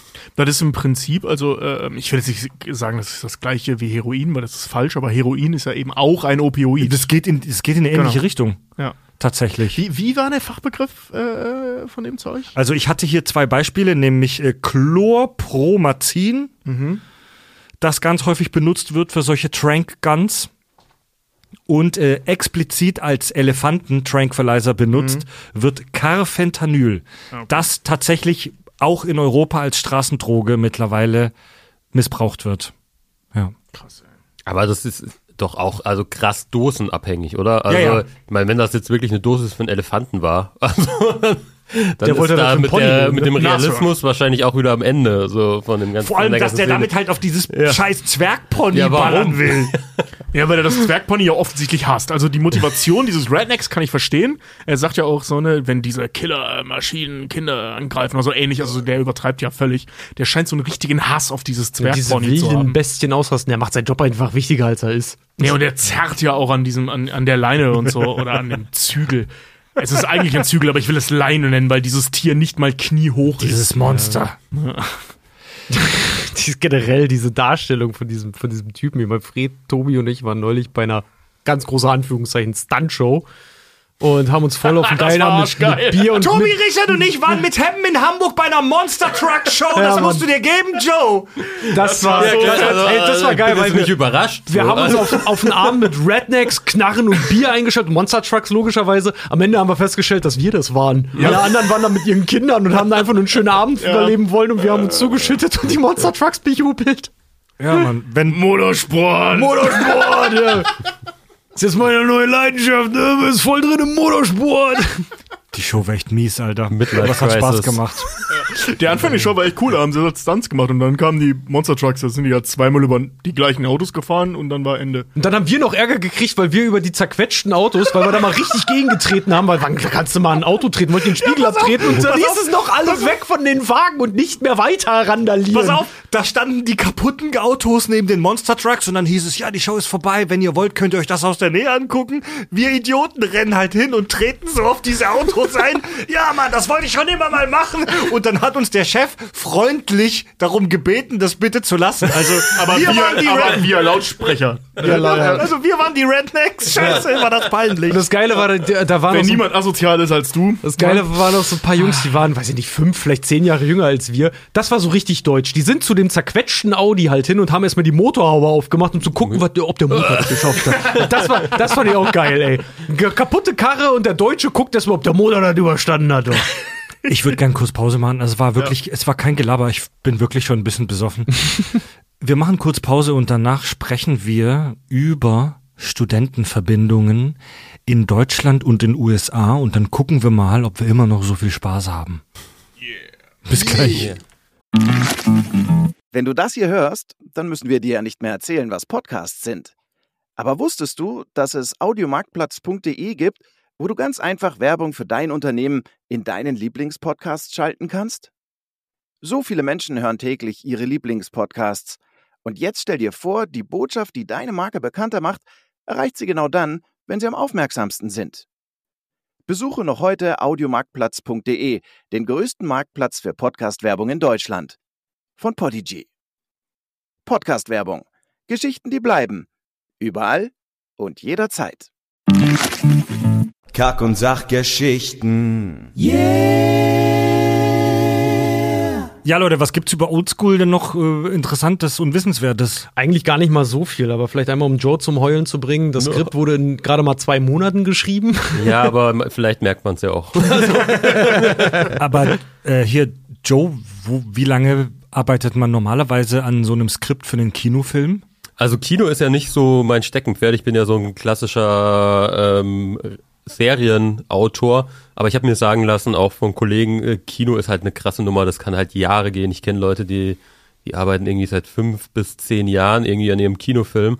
Krass. Mm, Aber zwei Monate ist schon sehr knackig. Also ähm, Das merkt man bei Honig im Kopf aber nicht. würde ich normalerweise sagen, also so ein, ein bis zwei Jahre bei so einem Kinofilm wäre normalerweise Ah ja. auch jetzt nicht. Ey, ganz ehrlich, die. Entstehungsgeschichte von Oldschool lief wahrscheinlich so ab. Irgendwer ist aufs Studio zugegangen und hat gesagt, ey, diese American Pie Teenie-Sauffilme sind gerade im Trend. Ich hab hier Will Ferrell, lass doch mal einfach einen Film machen. Äh, ich habe da jetzt nicht tiefer rein recherchiert, aber ich habe jetzt, bevor ich hierher gekommen bin, habe ich gelesen, äh, dass Todd Phillips ja tatsächlich eine Doku über solche, über so eine Studentenverbindung gemacht hat vorher.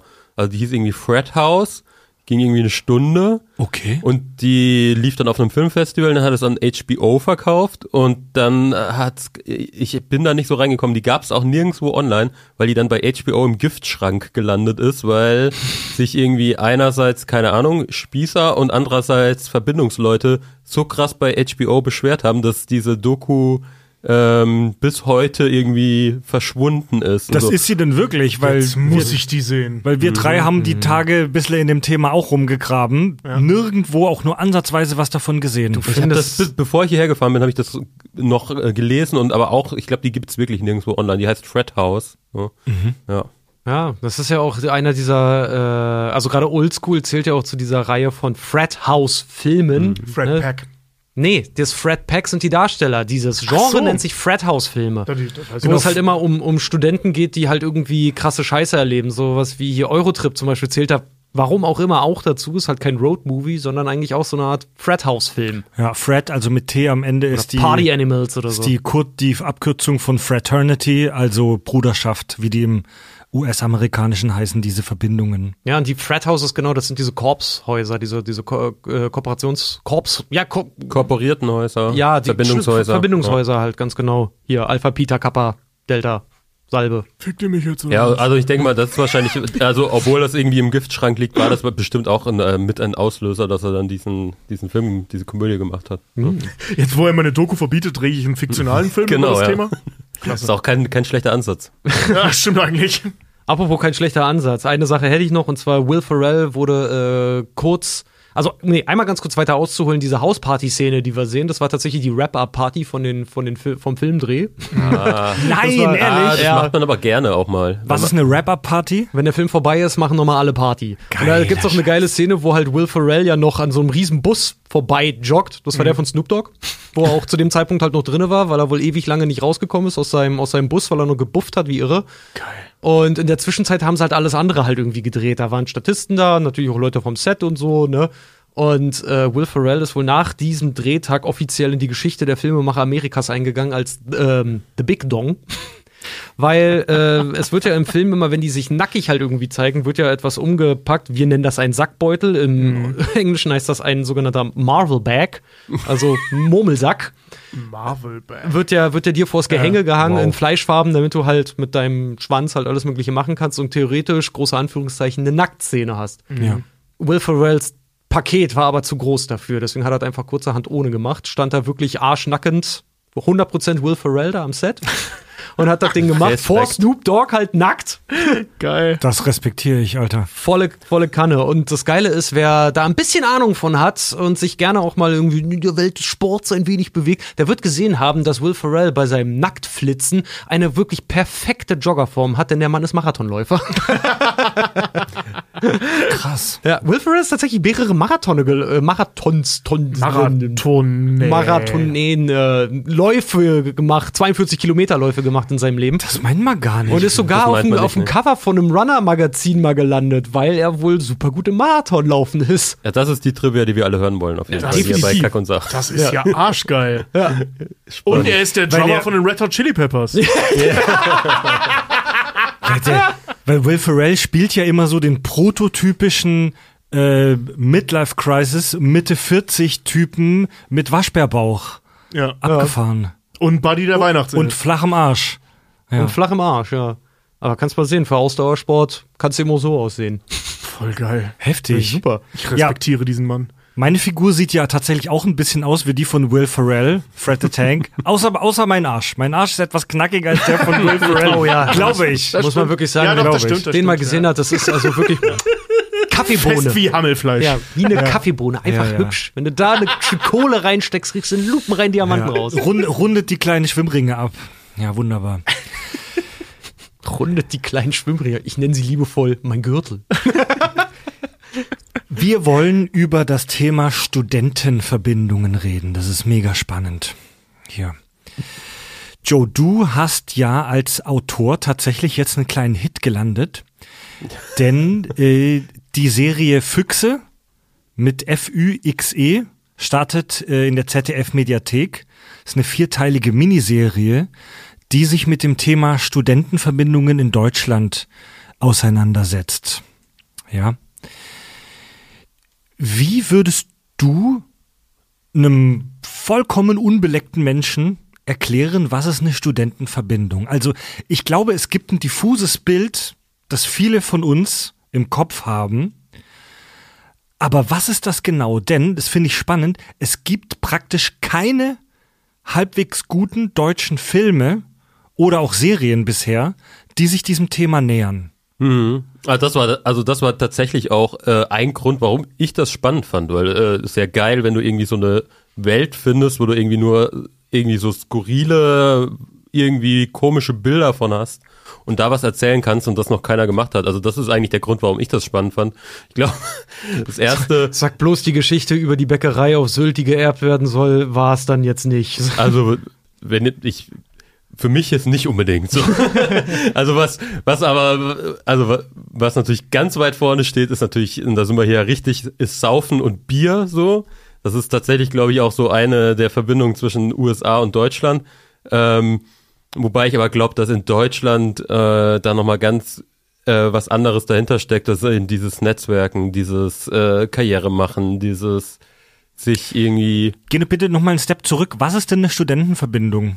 Also im Grunde ist es äh, eine, ist, es, es sind Vereine und äh, aufgenommen kannst du dann nur werden, wenn du studierst in Deutschland und dann wohnst du während deinem Studium in einer wunderbaren Villa in den meisten Fällen, die super fett sind, wo du, wo du reinkommst, wenn du Außenstehender bist und erstmal erschlagen wirst, äh, wie diese jungen Pimmel da wohnen, so diese äh, 20-jährigen Studenten. Und dann zahlen die 150 Euro fürs Zimmer äh, und äh, verbringen ihr Studium damit, dass sie da saufen, dass sie da irgendwelche komischen Traditionen und Rituale äh, durchleben und äh, in, in vielen Fällen, nicht immer, sich mit irgendwelchen äh, Säbeln äh, die, die Fresse polieren, so, also Pauken beziehungsweise Mensuren schlagen. Und das hat alles so eine gewisse Geschichte. Und dann geht's eben darum, ich, also ich glaube, es geht vor allem darum, da so eine Gemeinschaft zu erschaffen. Genau. Okay, das war ja schon relativ viel Info jetzt, ne? Äh, Studentenverbindungen sind im Prinzip wie so kleine Geheimverbünde, Geheimclubs. Ja, also wenn du die fragen würdest, dann würden die natürlich nicht, ah, bei uns ist nichts geheim. Aber wenn du jetzt äh, tatsächlich da mal einen Einblick haben willst, dann stößt du sehr schnell auf sehr viel verschlossene Türen oder bekommst keine Antworten mehr, äh, wirst natürlich nicht eingeladen. Also im schlimmsten natürlich, wenn du noch eine Frau bist, dann wirst du erst recht nicht eingeladen und kriegst keinen Einblick. Ähm, aber ja, natürlich gerade heutzutage wissen die auch, was so ein bisschen die Klischees und was die Vorurteile sind und dann entweder versuchen sie da aktiv dagegen vorzugehen oder sie, du stößt wirklich an verschlossene Türen, ja. Was sind die Klischees und Vorurteile? Mm, Die, ich glaube, es, es geht einmal darum, die saufen die ganze Zeit. Was ich jetzt, das ist ja kein schlimmes Klischee, aber Kommt drauf an, welches Band sie haben. es geht dann eben auch weiter in die Richtung ähm, nationalkonservativ, das sind alles Nazis, die sind alles ähm, toxische Männer, die ähm, lassen keine Frauen rein, die also ich, es gibt bestimmt auch so Klischees und so Vorstellungen, dass sie da irgendwelche seltsamen Rituale veranstalten. Ähm, ich glaube, es vermischt sich auch oft so ein bisschen mit dem Bild aus den USA, dass da dann da irgendwelche, äh, dass da irgendwelche Jungs äh, nackt durch die Stadt geschickt werden und so. Das sind, glaube ich, so die Vorurteile, ne? Absolut. Mm, Dass halt die untersten in der, in der Kette halt der, der Lächerlichkeit und genau der, das, dem Knechtsein preisgegeben werden, halt so ein bisschen bei dem Aber Ganzen. da, ja. Aber die USA haben ja auch, bei denen ist das ja, das ganze Unisystem ist ja in den USA als auch in Deutschland ja nochmal was anderes. Bei uns ist ja, sind ja viele Uni staatlich, ne? In den USA hast du ja wirklich so richtig Studentenverbindungen eigentlich nur bei diesen Elite-Unis, also die halt wirklich sehr verschlossen sind, hast ja ähm, zum Beispiel in Harvard hier de, den Priscillian, glaube ich, ist das. Das ist halt die von, von Teddy Roosevelt. Und das ist ja das, wo selbst die Leute, die in Harvard waren, halt sagen, okay, das ist das nächste, was wir in der USA an einer Geheimgesellschaft haben, weil die sich halt wirklich gegenseitig die Jobs einfach wirklich zuschanzen in hohen Senatorsposten und so Sachen. Weil da will halt auch logischerweise dann jeder rein, weil das ist halt wirklich, da passieren ein, passiert einfach alles hinter geschlossenen Türen bei denen. Ja, und um mal wirklich nur ein paar Sätze zu der Geschichte der Studentenverbindungen zu sagen. Die Studentenverbindungen haben sowohl in den USA als auch in Deutschland tatsächlich eine echt lange Tradition. Also das ging schon so in den 1700ern los, dass sich solche Verbindungen gegründet haben. Und damals hatten die auch noch wirklich einen ganz praktischen Grund, nämlich war Reisen damals noch sehr beschwerlich und besonders hier in Deutschland kompliziert, weil Deutschland ja noch kein geeintes Land war, sondern so ein Flickenteppich aus so Herzogtümern und so kleinen Königreichern, Reichen, mit teilweise unterschiedlichen äh, Zeitzonen, total skurril. Total skurril. Also auch, auch äh, ähm, anderen metrischen Systemen, anderen, anderen Währungen und so. Du bist komplett wahnsinnig. Andere Ja. Postleitzahlen, das war die Hölle. Und die, die Idee von solchen Verbindungen, die war damals ja total geil, weil das waren so Clubs, die sich über diese Herzogtümer und Königreiche hinweg connected haben. Und wenn du dann eine Reise äh, machen musstest, was damals im akademischen Leben wohl schon vorkam, konntest du bei anderen Verbindungen im Haus übernachten. Ja, und dafür hast du die, wenn die zu dir gekommen sind, dann bei dir auch gastfreundlich empfangen. Und das ist ja bis heute noch, ähm, spiegelt sich das ja wieder, wenn du mal so ein bisschen äh, Studentenverbindungen in unterschiedlichen deutschen Städten recherchierst, also weil du zum Beispiel für eine Serie jemanden anfragen willst, dann stell, dann wunderst du dich ja vielleicht im ersten Moment, warum gibt's denn jetzt in, weiß ich nicht, in Hamburg eine Bavaria oder eine oder eine Hassia, was für Hessen steht, kann, äh, in, in Bayern oder so. Aber es ist eben genau das, was du gerade gesagt hast, Fred, dass es eben daher kommt, dass äh, da sich dann äh, die Leute gesammelt haben, die aus Bayern kommen oder die aus Hessen kommen und jetzt aber ganz woanders studieren. So. Und das war dann so der Zusammenhalt, der sich dann eben aus dieser Herkunft ergeben hat. Ne? Daher kommt ja auch diese Nummer mit der schlagenden Burschenschaft, da kommen wir bestimmt gleich noch zu. Ähm, also warum das überhaupt passiert, dass die da fechten gelernt haben, ist klar, wenn die zu der Zeit auf Reisen waren, du wusstest nie, wen du im Wald begegnest. Also die haben sich einfach wir- wirklich darauf vorbereitet zu kämpfen. Also das war, das war jetzt kein lustiger Wettkampf, sondern eine Vorbereitung auf Reisen. Ja, das Wenn man dazu sagen muss, dass das Studentenpauken, also das Schlagen in einer, in einer, in einer Studentenverbindung, wenn du da halt irgendwie drin bist, nichts mit dem eigentlichen Fechten zu tun Ja, hat. das nee, nee, ja auch nee, gesagt, aber da- drüber sprechen. Also Das genau, äh, Ja, das ja. meine ich jetzt gar nicht auch im Detail, also wie das heute funktioniert, sondern der Ursprung liegt darin, dass sie sich gegenseitig im, im Schwertkampf unterrichtet haben, ähm, um halt auf der Straße in Sicherheit zu sein oder beziehungsweise sich wehren zu können. Und der, der, der Hochzeit dieser Studentenverbindungen war Anfang des 20. Jahrhunderts im Deutschen Kaiserreich. Da war das wohl mega wichtig im akademischen Leben. Da war es super weit verbreitet und super wichtig fürs Studentenleben. Da bist du als Student fast nicht dran vorbeigekommen, so einer äh, Verbindung beizutreten. Und äh, aus dieser Zeit kommt auch dieses Wort äh, Bursche was gleich noch eine Rolle spielen wird, Burschenschaften. Das altdeutsche Wort Bursche heißt so viel wie Student in seiner ursprünglichen Bedeutung. Und damals zu Ende des 19., Anfang des 20. Jahrhunderts war ein Riesenthema äh, der deutschen Politik und besonders dieser äh, Studentenverbindungen die deutsche Einigkeit. Weil vorher war es ja das, äh, helft mir, das Heilige Römische Reich deutscher, Deutscher Nation. Nationen, also dieser Flickenteppich.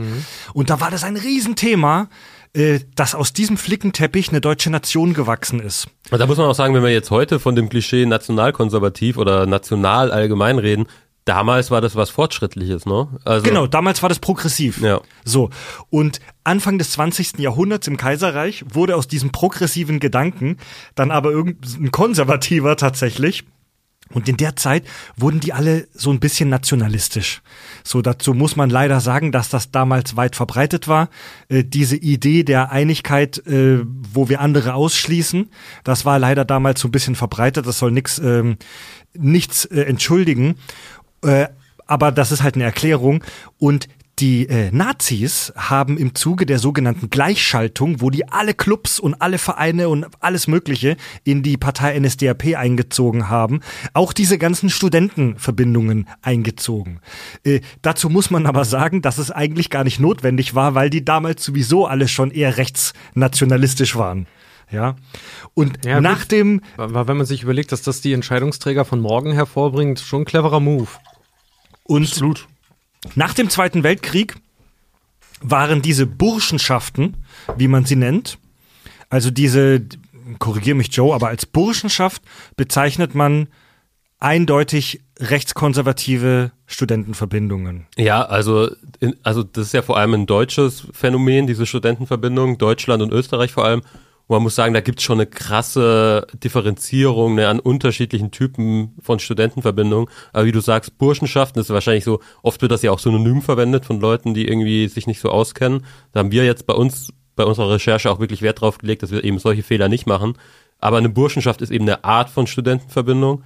Ähm, und in dem Fall tatsächlich, das, wie du auch richtig sagst, die, die am offensten politisch und in dem und dann meistens eben auch nationalkonservativ bis rechtsextrem auftritt. Und da gibt's eben auch ganz viele Abstufungen und ganz viele andere Arten an Studentenverbindungen. Was wir jetzt zum Beispiel erzählen, ist ein Chor. Da würde ich sagen, wenn man jetzt so eine Abstufung macht, dann kommt das dann nach der Studentenverbindung, aber ich würde schon sagen auf Platz zwei. So, die sind meistens auch schlagend, also dass sie fechten. Ähm, die dann offiziell sagen, wir sind unpolitisch, aber das ist halt das eine, was du sagst und das andere, was du lebst. So. Yep. Aber eine Bu- Burschenschaft ist dann sozusagen wirklich die Spitze der, Okay. der, der, der Skurrilität. Nach, nach dem Zweiten Weltkrieg waren die äh, zunächst verboten, tatsächlich die Burschenschaften, äh, aber viele Clubs konnten sich verstecken oder haben sich einfach umgegründet oder umbenannt und wurden auch nicht so richtig äh, konsequent verfolgt.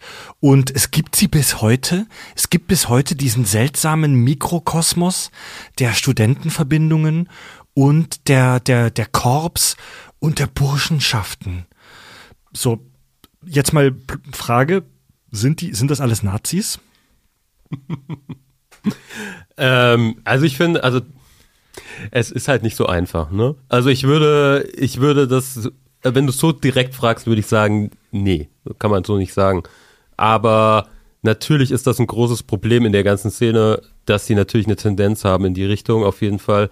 Und dann eben diese Abstufung bei Burschenschaften ne, kann man mit dieser Aussage wahrscheinlich am ehesten noch durchkommen.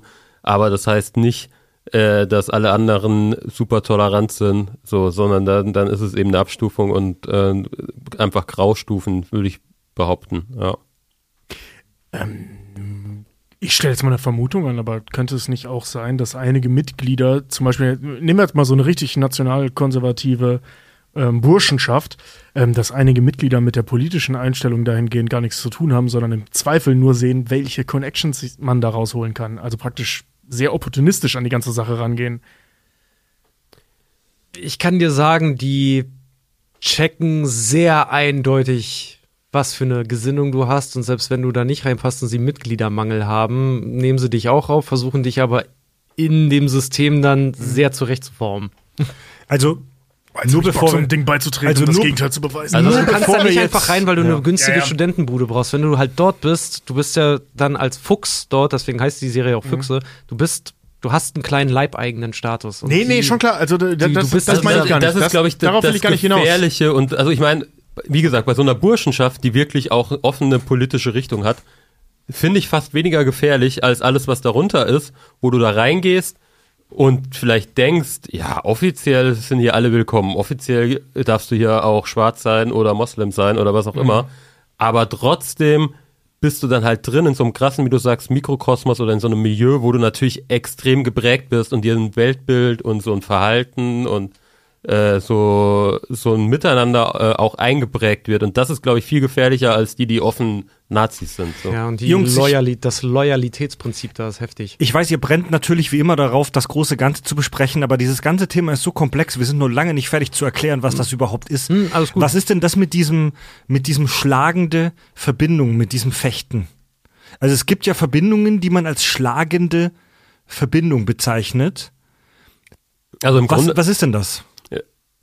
Ich meine, das ist ja auch so ein bisschen das Bild, was man kennt, dass sie da ähm, mit ihrer fast mittelalterlich aussehende Ausrüstung irgendwo stehen. Irgendwie, die haben da meistens so eine Brille auf den Augen, damit sie da nicht verletzt werden und was um den Hals, damit die Halsschlagader nicht verletzt wird. Und dann ist ja so der Klassiker, dass die so auf der Wange diese Narbe haben. Das nennt man den Schmiss. Und das kommt eben von diesen Fechtkämpfen. Und wenn du eben in einer schlagenden Verbindung bist, dann heißt das, dass du wahrscheinlich ähm, fünfmal die Woche ist es meistens, manchmal ist es glaube ich sogar sechsmal die Woche äh, dein Fechttraining da hast und Die, das nennt man die Mensur, oder? genau, Das Fechten. Nee, nee, das ist das Pauken. Das ist das Pauken, Das ja. Pauken. Ähm, ich glaube, da kommt auch dieser Begriff, äh, wir, wir kommen da gleich hin, äh, da kommt auch der Begriff Pauken für Lernen wahrscheinlich sogar her, weil das eben dieses Fechttraining in den Studentenverbindungen ist. Und dann gibt es unterschiedliche Regeln. Du bist ja dann äh, am Anfang, wenn du in so eine Verbindung kommst, ein Fuchs. Das ist praktisch so ein Anwärter auf eine feste Mitgliedschaft. Die Junior, ist hier bei den Amis. Genau. Und um dann wirklich ein festes Mitglied, also ein aktiver zu werden, musst du eben je nach Verbindung ein bis drei Mensuren schlagen. Mensuren sind dann tatsächlich diese, äh, es sind keine Wettkämpfe, aber diese Fechtpartien mit scharfer Klinge. Das ist Ach so, eine, ja, ja, das ist okay, eine das ist der Fechtkampf Genau, dann. ja. Die Mensur ist praktisch dann die, der Test, das, der Fechtkampf, Mhm. der dann am Ende steht nach deinem Training. Ja. Warum machen die das? Also hier, Tobi hatte jetzt die Vermutung oder den Fakt, dass das ursprünglich war, um sich im deutschen Wald zu verteidigen gegen das ist nicht meine Räuber. Vermutung, das habe ich aus einer Doku. Okay. Warum machen, es, das wird ja bis heute noch gemacht, oder? In solchen Verbindungen. Du meinst jetzt speziell das Fechten oder das, warum man in so eine Verbindung geht? Nee, das Fechten. Ja, Warum wird das bis heute gemacht? Da habe ich in der ersten Folge einen sehr schönen Monolog geschrieben, wo einer das erklärt, warum sie fechten. Den würde ich jetzt gerne vorlesen, habe ich aber kenne ich nicht mehr auswendig. Aber im Grunde, was sie dir immer erzählen, ist, also es geht dann halt immer so in die Richtung, du wirst hier zum Mann. So, ähm, du musst hier irgendwie in deiner bei deiner Mensur mit deiner scharfen Klinge musst du beweisen, dass du hier als Mann dastehst, dass du nicht zuckst, dass du nicht zurückweichst und äh, wenn du das bestehst, dann bist du eben Mitglied der Gemeinschaft, dann hast du dich bewiesen, du hast bewiesen, du hast, sagen wir mal, so drücken die es nicht aus, aber du hast Eier bewiesen und du hast gezeigt, dass du ein Mann bist. Das sagen die so auch nicht, aber im Grunde geht es genau darum, glaube ich. Und wie gesagt, es ist kein Wettkampf, also es gibt ja nicht irgendwie Punkte und, und am Ende einen Gewinner, sondern es geht wirklich darum, dass du dich traust, dass du das durchziehst und das Einzige, äh, wie du da eben scheitern kannst, ist, indem du zuckst oder einen Schritt zurück machst oder eben Angst ja, zeigst. also du Blut, gewinnst im Blut Prinzip vergossen, entweder das von jemand anderem oder zumindest dein eigenes. Also es gibt, das habe ich auch gelesen, es gibt kein Gewinner oder Verlierer, sondern es geht darum, die Kontenance zu behalten Genau. in einer gefährlichen Situation, vor der viele auch Angst haben. Also ein, ein Verlierer kann es praktisch theoretisch schon geben, wenn du eben Schwäche zeigst, wenn du zuckst, so, dann, dann, dann zählt's nicht. Aber äh, es gibt nicht am Ende wie beim Boxen irgendwie Punkte oder jemand ist K.O. oder jemand hat verloren, so. Kann auch einfach so ausgehen, dass beide bestanden haben und dann stolz, also ich, selbst wenn du so eine, so eine Narbe kriegst und Schmiss kriegst, das, sind, das ist ja das Größte für die, da sind die ja super stolz drauf, die dann rumzutragen. Naja, Pferdehaare einlegen, Genau. damit es richtig schön vernarbt und so. Gibt's. Achtet mal bei einigen Anwälten drauf. Ja. Nee, ist wirklich so. Ey, in alten Filmen sieht man das auch manchmal, dass die Nazi-Offiziere alle so ein krass vernarbtes Gesicht haben. Und das ist wohl kein Klischee, sondern das war wirklich so, weil die alle in solchen Verbindungen waren. Und durch diese Narben halt hast du deinen deinen Mut und deinen Stolz und deine Zugehörigkeit zu so einer Verbindung gezeigt. Und wenn du da halt Nazi-Offizier warst damals, dann warst, hast du vermutlich studiert und dann warst du vermutlich in so einer Verbindung. Deswegen haben die da alle solche Narben auf der Backe. Nicht vom Krieg, sondern aus dem, aus dem Verbindungshaus. Ja, Von also- Frank the Tank. Also wir waren ja, wir haben ja für die, äh, für die Serie krass viel recherchiert und wir waren tatsächlich auch bei zwei Verbindungen vor Ort, bei so schlagenden Ach Verbindungen. so, ehrlich? Ja, ja, in Marburg bei zwei Chors, bei schlagenden Verbindungen waren wir vor Ort. Und da war auch irgendwann so, die haben uns dann so ein bisschen halt rumgeführt und wir durften den Fragen stellen. Und dann hat die Regisseurin irgendwann gefragt, ja, aber bei euch, äh, ihr habt ja nirgendwo Narben. Und der eine war richtig beleidigt, der dann gemeint, ja, die ist aber hier oben unter den Haaren, so. Der, das hat ihn richtig angegriffen, dass sie gemeint hat, du hast ja keine Narbe, so. Uh, der arme Kerl. Der hat sich am selben Abend wahrscheinlich noch einen im Gesicht eingefangen. Ja, so mit seinem Gillette. Ne?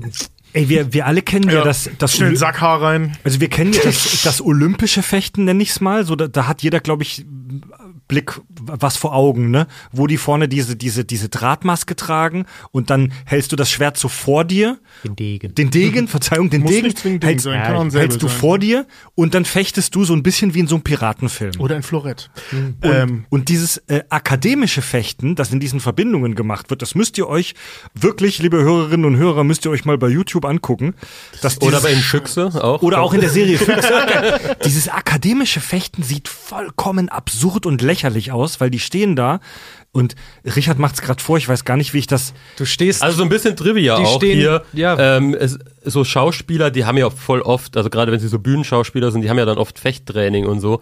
Hat uns natürlich überhaupt nichts gebracht, weil das wirklich komplett äh, was anderes ist. Wir haben dann wirklich äh, Leute gefunden, aktive Mitglieder, die uns das gedoubelt haben, weil das ja wirklich komplett anders läuft. Das ist ja wirklich, wie du sagst, so über dem Kopf halten die ihre Schläger und dann sind es sehr eingeübte Abläufe, die dann da so stattfinden. Und es geht dann vor allem darum, ähm, das eben so richtig den, den Ablauf durchzuziehen und dass dir der Arm nicht schwer wird, dass du nicht zuckst, dass du nicht zurücktrittst. Und dann äh, ist das nicht wie so ein Fechtkampf, wie du es dir vorstellst, sondern es ist wirklich ein einstudiertes Ding am Ende.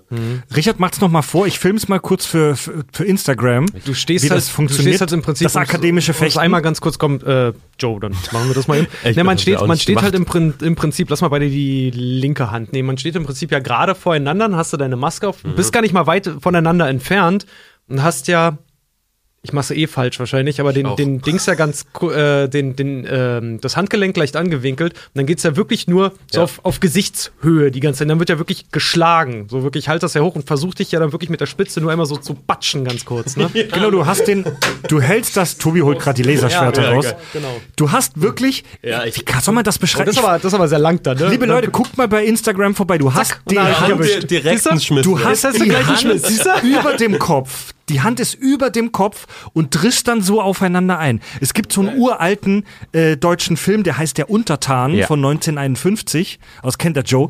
Da wird das gezeigt. Es sieht komplett grotesk aus und dann drischt man da so aufeinander ein. Du musst mal die und sobald das Trainingsholzblöcke von denen sehen, Alter. Die sehen aus wie geschnitzt, Alter, weil die so zerfleddert werden von diesen Degen, Alter. ja, und sobald das erste Blut vergossen wird, sagt der Schiedsrichter aus. Und Abfuhr. was sagt er? Also ich weiß, äh, also es gibt auf jeden Fall der Begriff äh, Abfuhr erteilt bekommen, kommt auch daher. Ich glaube, es ist entweder, äh, da nagel mich jetzt nicht fest, es ist entweder, wenn du halt einen Fehler gemacht hast, gezuckt hast oder so, dann kriegst du die Abfuhr erteilt, oder wenn du Genau, du kriegst Ja, äh, ne? Abfuhr und dann ist wieder Position. Also du hast, ähm, wie viele Schläge hast du? Drei oder fünf, glaube ich, oder so, jede Seite, weil das ist ja dann noch so, jeder darf ja anfangen und der andere muss verteidigen. Äh, und wenn du, wenn du kassiert hast, ich, äh, ich glaube, fünf Schläge gibt's und bei fünf, wenn du drei kassiert hast, ist vorbei.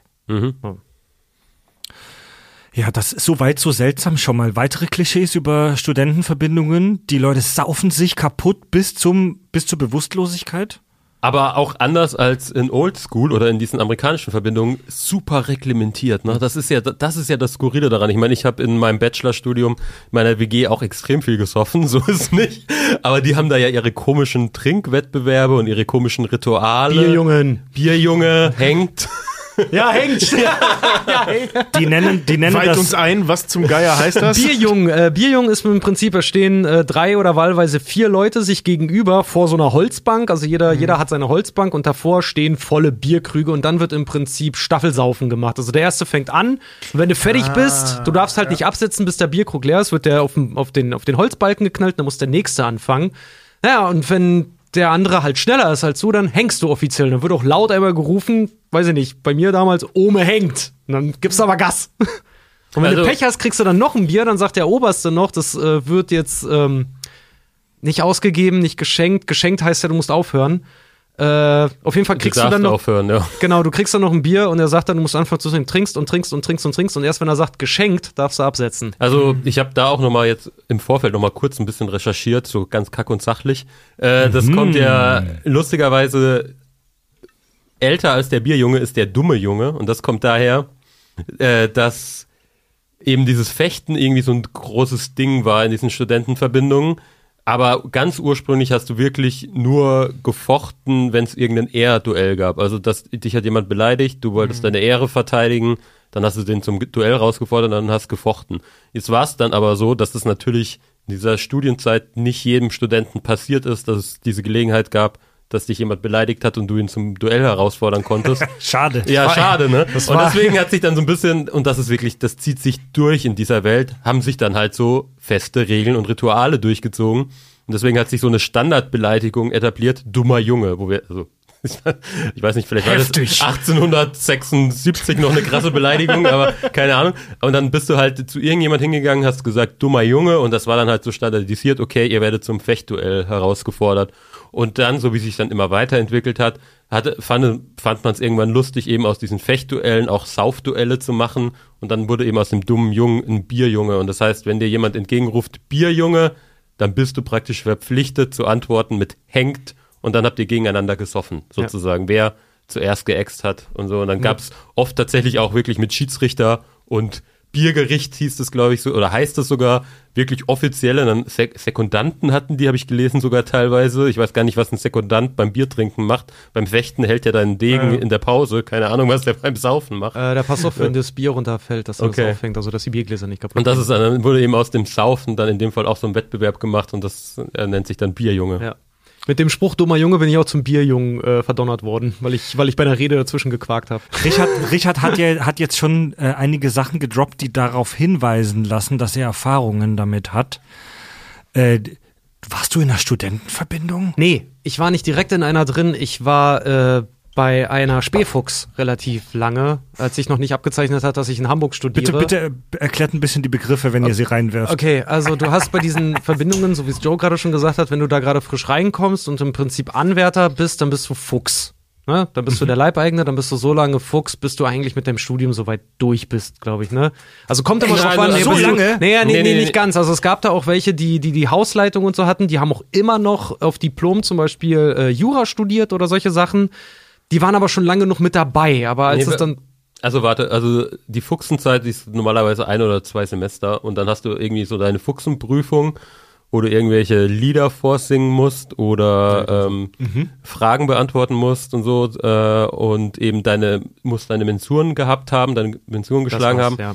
Und dann wirst du zum Aktiven oder zum Burschen, wie du es ja auch gesagt hast. Stimmt, Und dann bist du Mensur, ja. aktiver, für den, bis du mit deinem Studium fertig bist. Und unter Umständen musst du dann eben noch so Ämter ausführen, wie Senior, das ist der Chef in der Verbindung. Dann gibt es meistens noch einen Konsenior, das ist praktisch der, der, der Vizechef in der Verbindung. Und einen Fuchsmajor, das ist derjenige, der praktisch die Ausbildung der Neuen dann übernimmt. Ja. Gut, da ist Joe jetzt besser drin als ich, weil wie gesagt, ich war noch nicht mal ein Fuchs, ich war ein Spähfuchs. Das heißt, die haben darum geworben, dass ich zu denen hingehe. Und da rangekommen bin ich, äh, weil der damalige Freund meiner Mutter, äh, was ist über einen aktiven ich glaube, der war ein Alter alter, Herr, Herr, ein alter, alter Herr, Herr. genau, der Also war ein alter, der war ein alter Herr in dem Haus dort und zwar war ich bei einer Spähfuchs, bei einer Schwarzband äh, Verbindung bei dem Schwarzbandchor. Da wurde dann auch, ich war bei ein paar Weihnachtsfeiern und sowas bei, bei denen und bei dem Osterfest und sowas. Ich glaube, ich habe vier Feiern, glaube ich, bei denen mitgemacht. Das war heftig as fuck. Ähm, und durch den bin ich da halt da, da hingekommen. Und der hat, ähm, das war dann halt auch bei den Feiern, wurde es dann offiziell eine Burschenschaft genannt. Offiziell, wenn er so, so in seinem Privatleben drüber gesprochen hat, war das dann immer auch sein Chorhaus.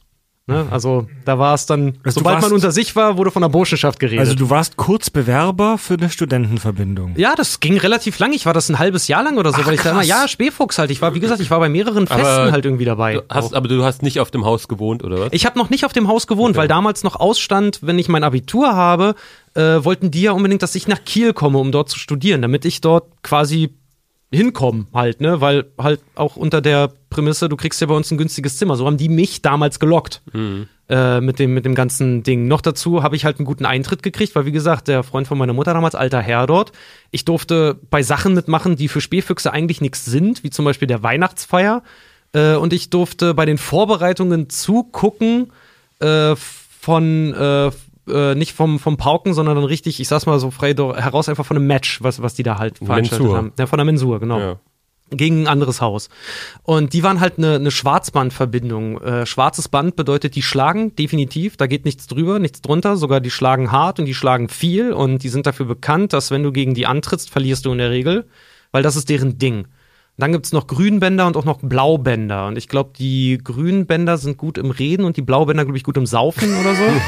ja. Also es gibt ja, Oh also Mann, die, die. Begriffe kenne ich so nicht, aber ich, es gibt auf jeden Fall so einerseits die Verbindungen, die sich eben auf das Fechten spezialisieren, dann gibt es Verbindungen, die sich auf Saufen spezialisieren. Ja. Und so es wie gibt, wir zum Beispiel. Ja, genau. Und es gibt Verbindungen, die sich mehr auf das Repräsentative. Da haben Genau. wir auch eine besucht, die dann ihre Bälle veranstalten und dann Genau. so sehr schick und Achso, ja, das machen wir auch. Das Ah, ist, ja, das okay. ist hier in Hamburg zum Beispiel der Alster hier die, die Germania, Germania, glaube ich, das ist eine, das ist eine Grünband, glaube ich sogar. Da war meine, meine Frau mal auch mit ihrem Ex-Freund äh, bei so einer Veranstaltung und da ist auch sehr viel Prunk, sehr viel Gerede. Hm, Eine Studentenverbindung oder Burschenschaft namens Germania. Das ist genau mein. ja, der Name ist Also- voll, ganz viele heißen Germania, ohne Scheiß. macht's nicht oder, besser. oder Teutonia ist Ja, auch sehr genau. verbreitet. Also es gibt, es gibt, wie gesagt, das finde ich erstaunlich, es gibt keine halbwegs guten deutschen Filme zu dem Thema. Ja. Es gibt einen richtig beschissenen C-Film, dessen Name ich schon vergessen habe.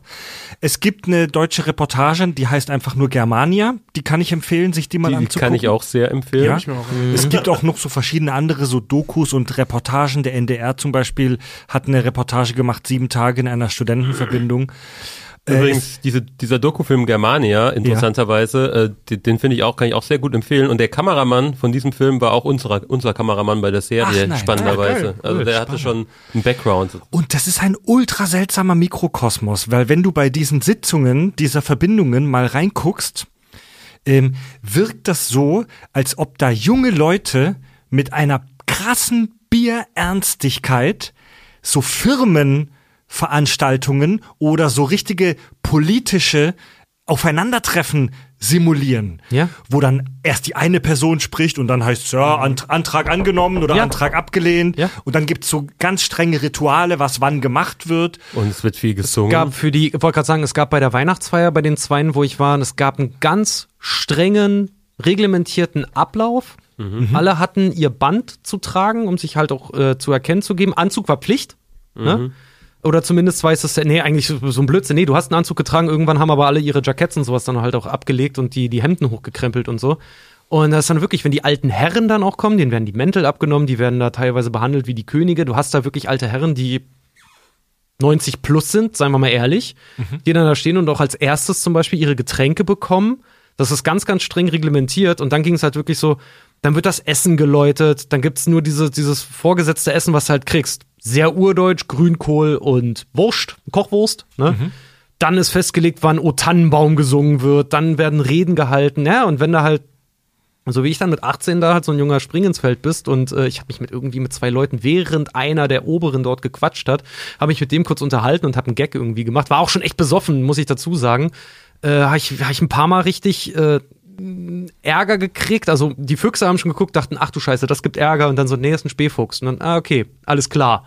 Und dann wurde ich halt nur zum Saufen gezwungen die ganze Zeit. Du musste auch alle möglichen Sachen mitmachen. Und da wurde Feuerzangenbowle nach alter Tradition gebraut und so eine Das- Sachen halt, ja. Das ist übrigens auch wieder, also großes Thema Hierarchien. Ähm, es gibt eine ganz klare Hierarchie, ne? Spähfuchs, Fuchs, aktiver, alter Herr und so weiter.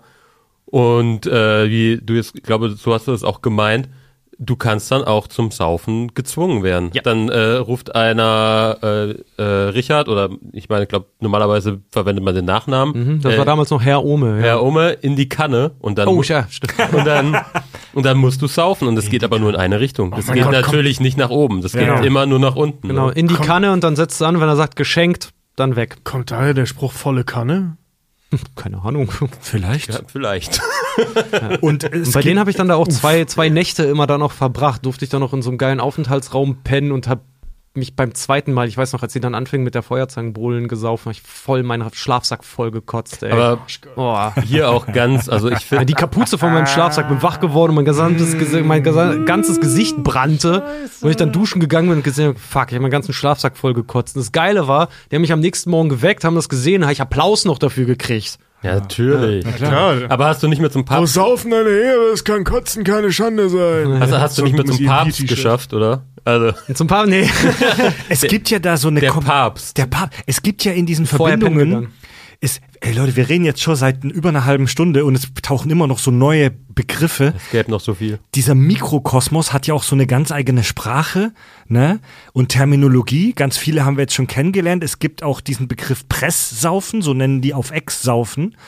Und das Papsten, äh, das Abkotzen, Abreiern, das soll angeblich von, vom lateinischen Verb pabere kommen, für spucken. War das Sommerfest, lieb, haben sie einen Banner gemacht, als ich das letzte Mal da war. Fürs Sommerfest haben sie äh, die Füchse einen Banner vorbereitet, wo drauf stand, lasst uns zum Papst beten. Also- Wo es darum ging halt, der sauft halt. Okay, nicht schlecht. Also ich habe Ja, keine, ja, ja, ich lass habe mir keine gefallen. äh, wirklichen Verbindungen zum Thema Studentenverbindungen. Ich habe als ähm, äh, als junger Kerl mal in Karlsruhe in einem Studentenhaus gesoffen. Da war irgendeine große Party und ich weiß nicht mehr, wie ich dazugekommen bin. Da war ich aber auch nur ein, zwei Stunden und es war schon sehr weit fortgeschritten. Da habe ich nicht viel mitgekriegt, auch weil da nicht viel passiert ist. Und einer meiner letzten Arbeitgeber hat mal eine Firmenfeier gemacht, wo die ein Studentenhaus gemietet haben. Also ich war dann nicht bei einer Studentenverbindung, aber in den Räumlichkeiten. Und das war ein total geiles Haus in Stuttgart. Ja. Und die hatten da ein Papstbecken, ein Speibecken, das extra zum Reinreihern da war. Also Vollsuff, Komasuff gehört auf jeden Fall auch dazu. Auf jeden Fall. Richard, warum bist du dann nach einem halben Jahr gegangen oder gegangen worden? Ähm, ich bin nicht mehr eingeladen worden, weil ich ja dann in Hamburg angefangen habe zu studieren. Hm. Ja. Das war so, so einfach war das dann. Wo war dieses Studentenhaus, wo du warst? In Kiel. In ich Kiel kann dir auch das. sagen, das waren die Saxonier, bei denen ich, bei denen ich war. Berühmt, berüchtigt, gefürchtet auch teilweise. Und äh, wie ich auch später erst erfahren habe, äh, wie gesagt, für mich war das einfach nur, für mich waren das irgendwie coole Typen, die lustige Traditionen halt irgendwie hatten. Später dann erfahren, die sind allesamt ein bisschen mehr als erzkonservativ.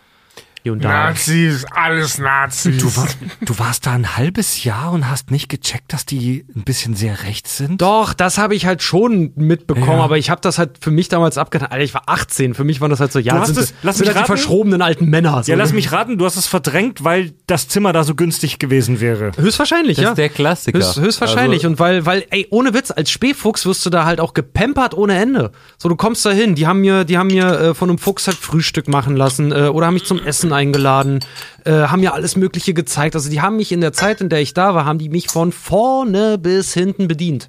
Mit allem möglichen also, Zeug. man muss auch dazu sagen, äh, es hat natürlich nicht mehr den Zulauf wie 1912 oder so. Ne? Die sind auch hart auf der Suche nach Nachwuchs. Äh, wir haben so ein bisschen in unserer Recherche, wir haben natürlich auch mit Experten und mit Aussteigern oder auch mit immer noch Aktiven geredet. Und was uns sowohl Experten irgendwie bestätigt haben und was auch wir beobachtet haben, ist, dass die jetzt gerade, also jetzt so in der Neuzeit, eher wieder krasser werden, eher wieder mehr Ehrlich? in die Rückbesinnung gehen, mehr traditioneller werden. Ja, ich, ich glaube, also meine Meinung ehrlich gesagt ist das halt eine Gegenbewegung. So, unsere Gesellschaft wird ja meiner Meinung nach glücklicherweise offener, toleranter und so weiter. Und ich glaube, bei denen ist wirklich eine krasse Gegenbewegung, so ein Gegenpol festzustellen, dass die eher wieder traditioneller, eher wieder krasser werden. Das war irgendwie, keine Ahnung. Das war Seit den 68ern bis in die 90er haben die sich teilweise mehr geöffnet und sind, sind entspannter geworden, haben manche haben vielleicht sogar Frauen zugelassen, aber natürlich nur manche. Da gibt's eine ganze Reportage drüber, über irgendwie so fünf so Mädels, die Ja. eine eigene Schwesternburschenschaft zur Originalburschen, das ist natürlich nicht der gleiche Haus, aber nebenan.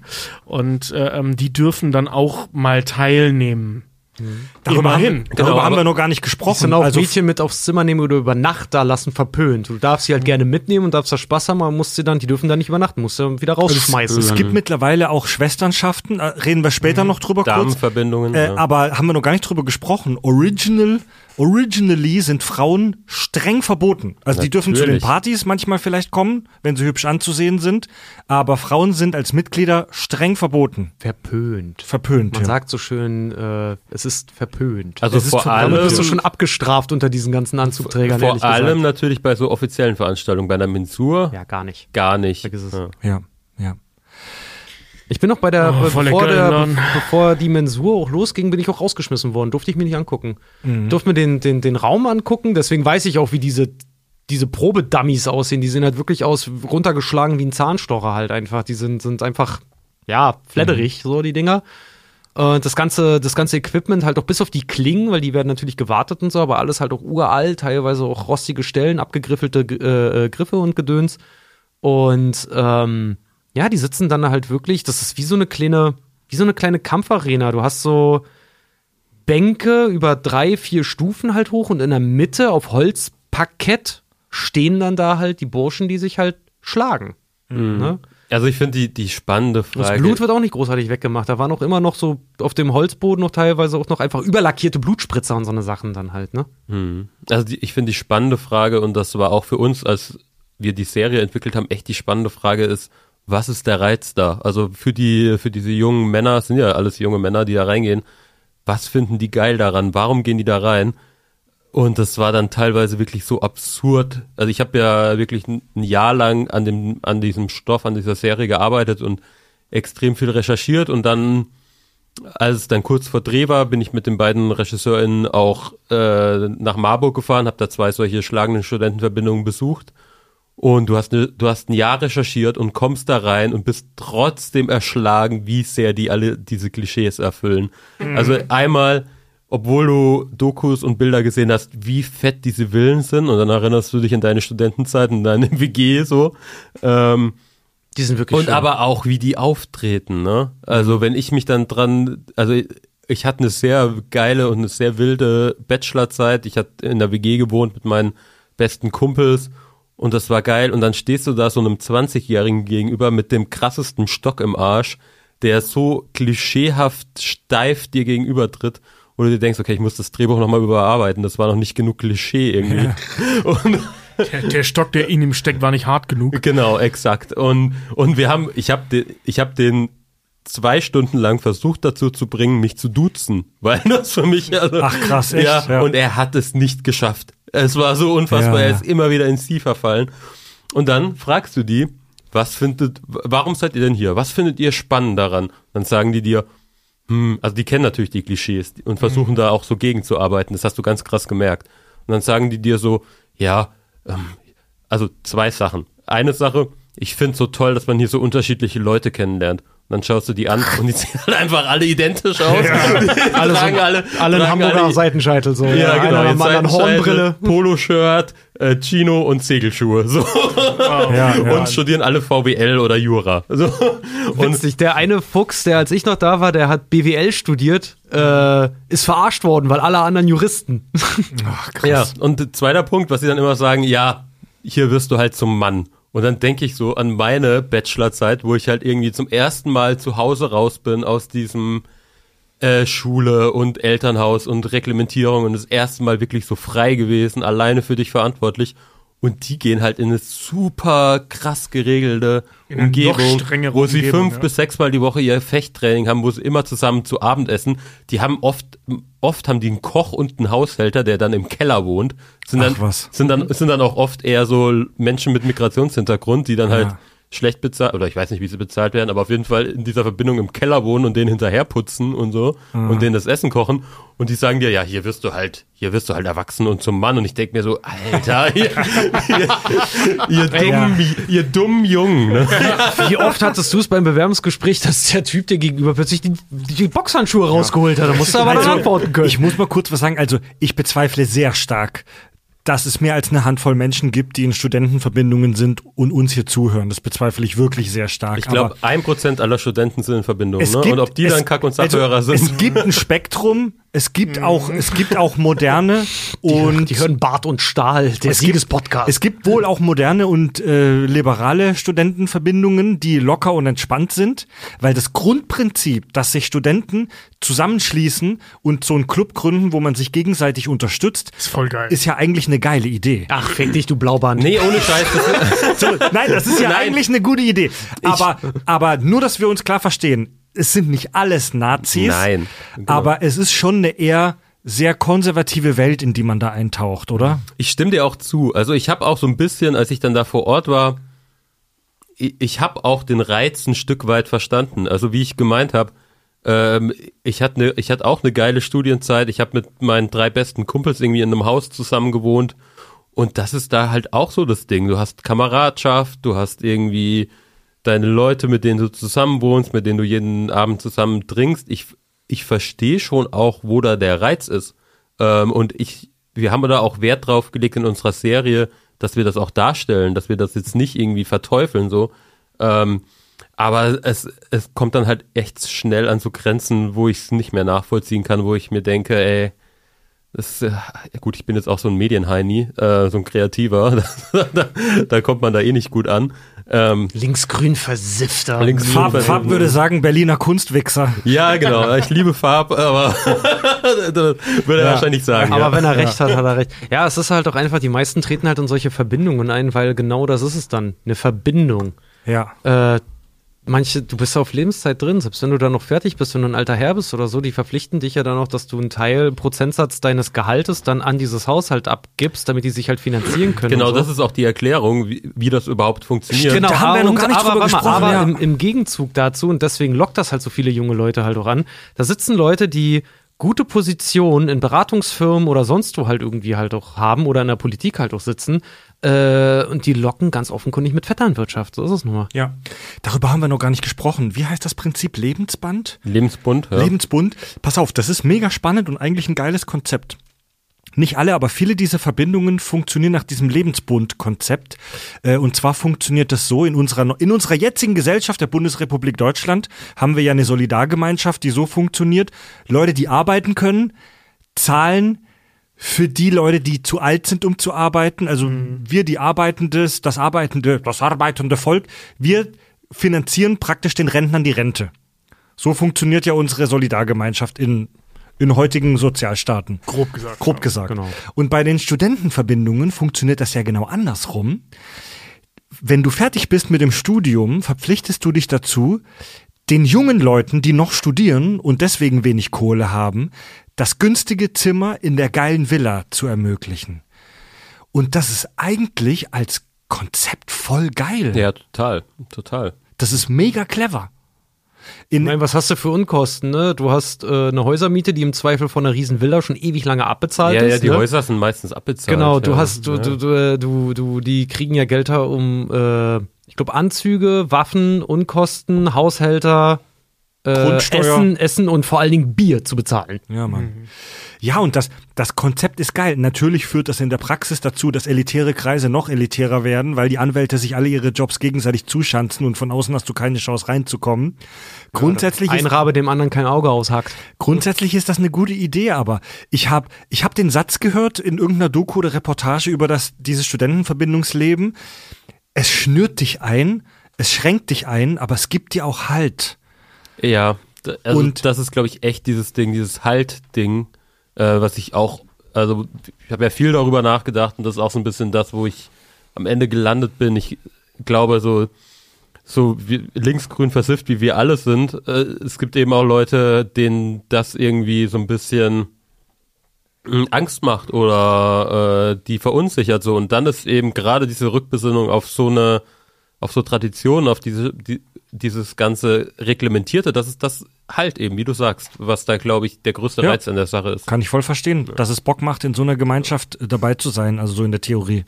Ey, Ich meine, ich kenne das ja im ganz Kleinen durch, durch diese Internatshäuser und das ist schon geil, wenn du da so deinen, deinen festen Tanzbereich mit immer den gleichen Leuten hast, diese festen Rituale. Gut, bei uns war es Hausaufgaben machen und essen, aber ähm, weißt du, wenn du das jetzt ausweitest, ne, und einmal im Jahr ein Fußballturnier, aber ähm, das hat schon einen gewissen Reiz, gerade als junger Mensch, wo du nicht weißt, wohin mit dir.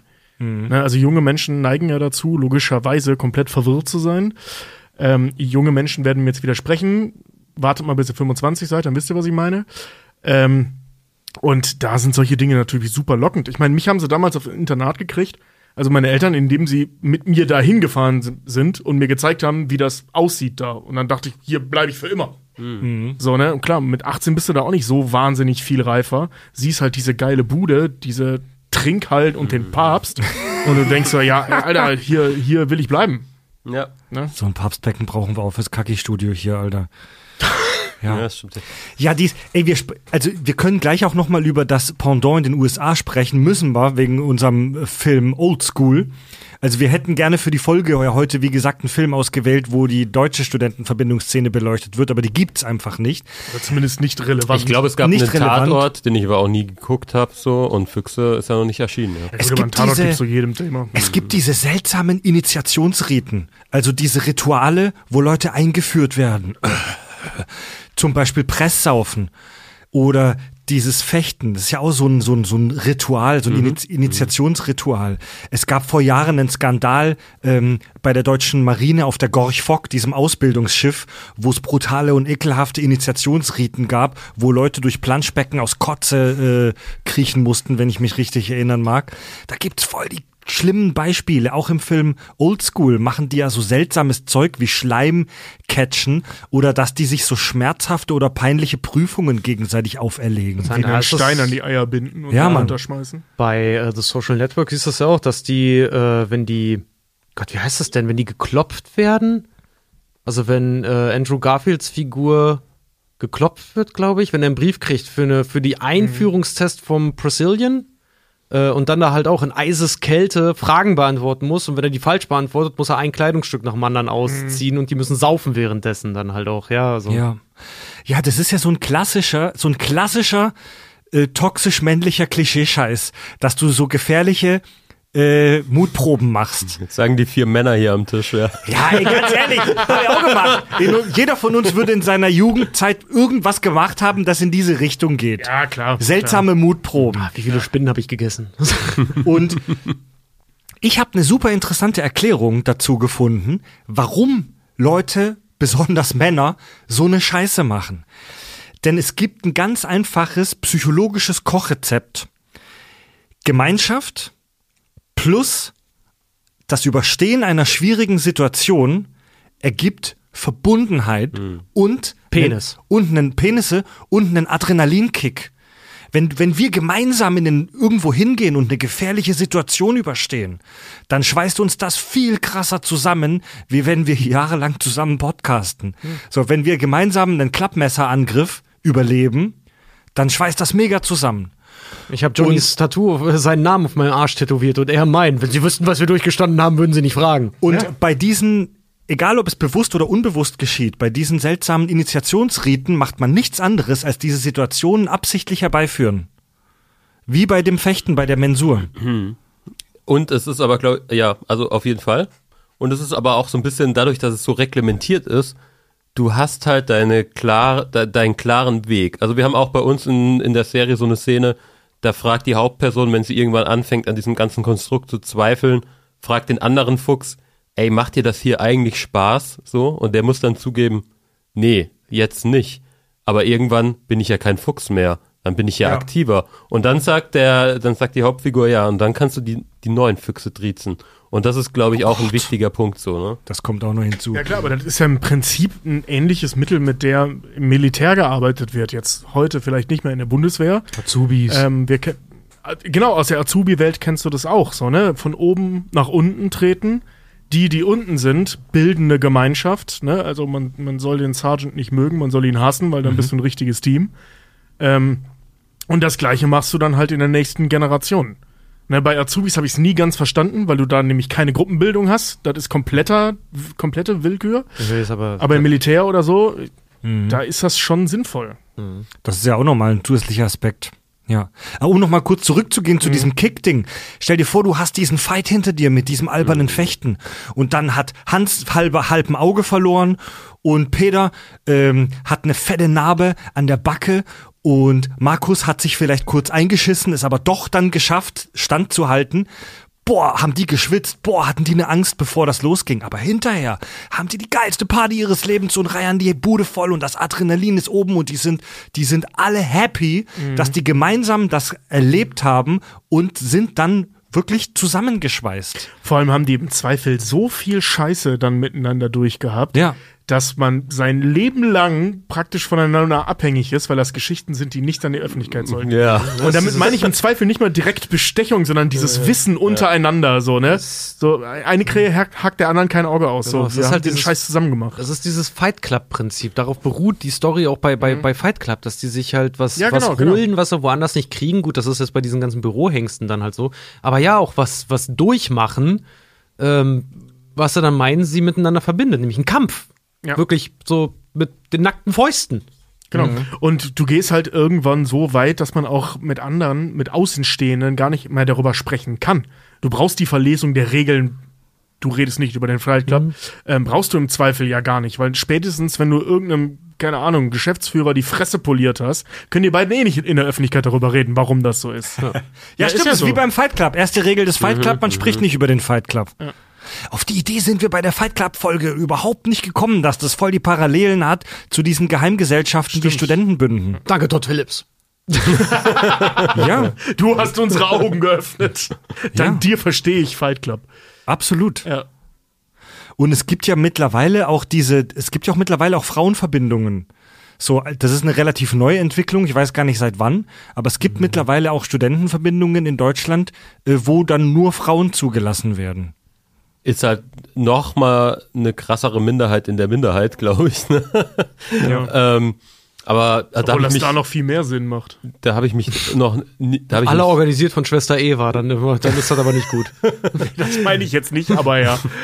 nee, habe ich mich nicht so tief mit beschäftigt. Aber was ich auch mal so am Rande mitbekommen habe, ist, dass man könnte ja meinen, okay, jetzt gibt es eine Frauenverbindung, das ist dann bestimmt die liberalere, tolerantere Variante. Also was ich gehört habe, ist, die versuchen halt den Männern komplett nachzueifern und dann eher noch krasser zu sein, ne? Woher wissen die denn überhaupt, was bei den Männern abgeht, wenn die da nie sein dürfen? Woher wissen wir das? Ja. Filme, Bücher, Reportagen. Ja, ja, ja, ja. Ja. Ja, krass.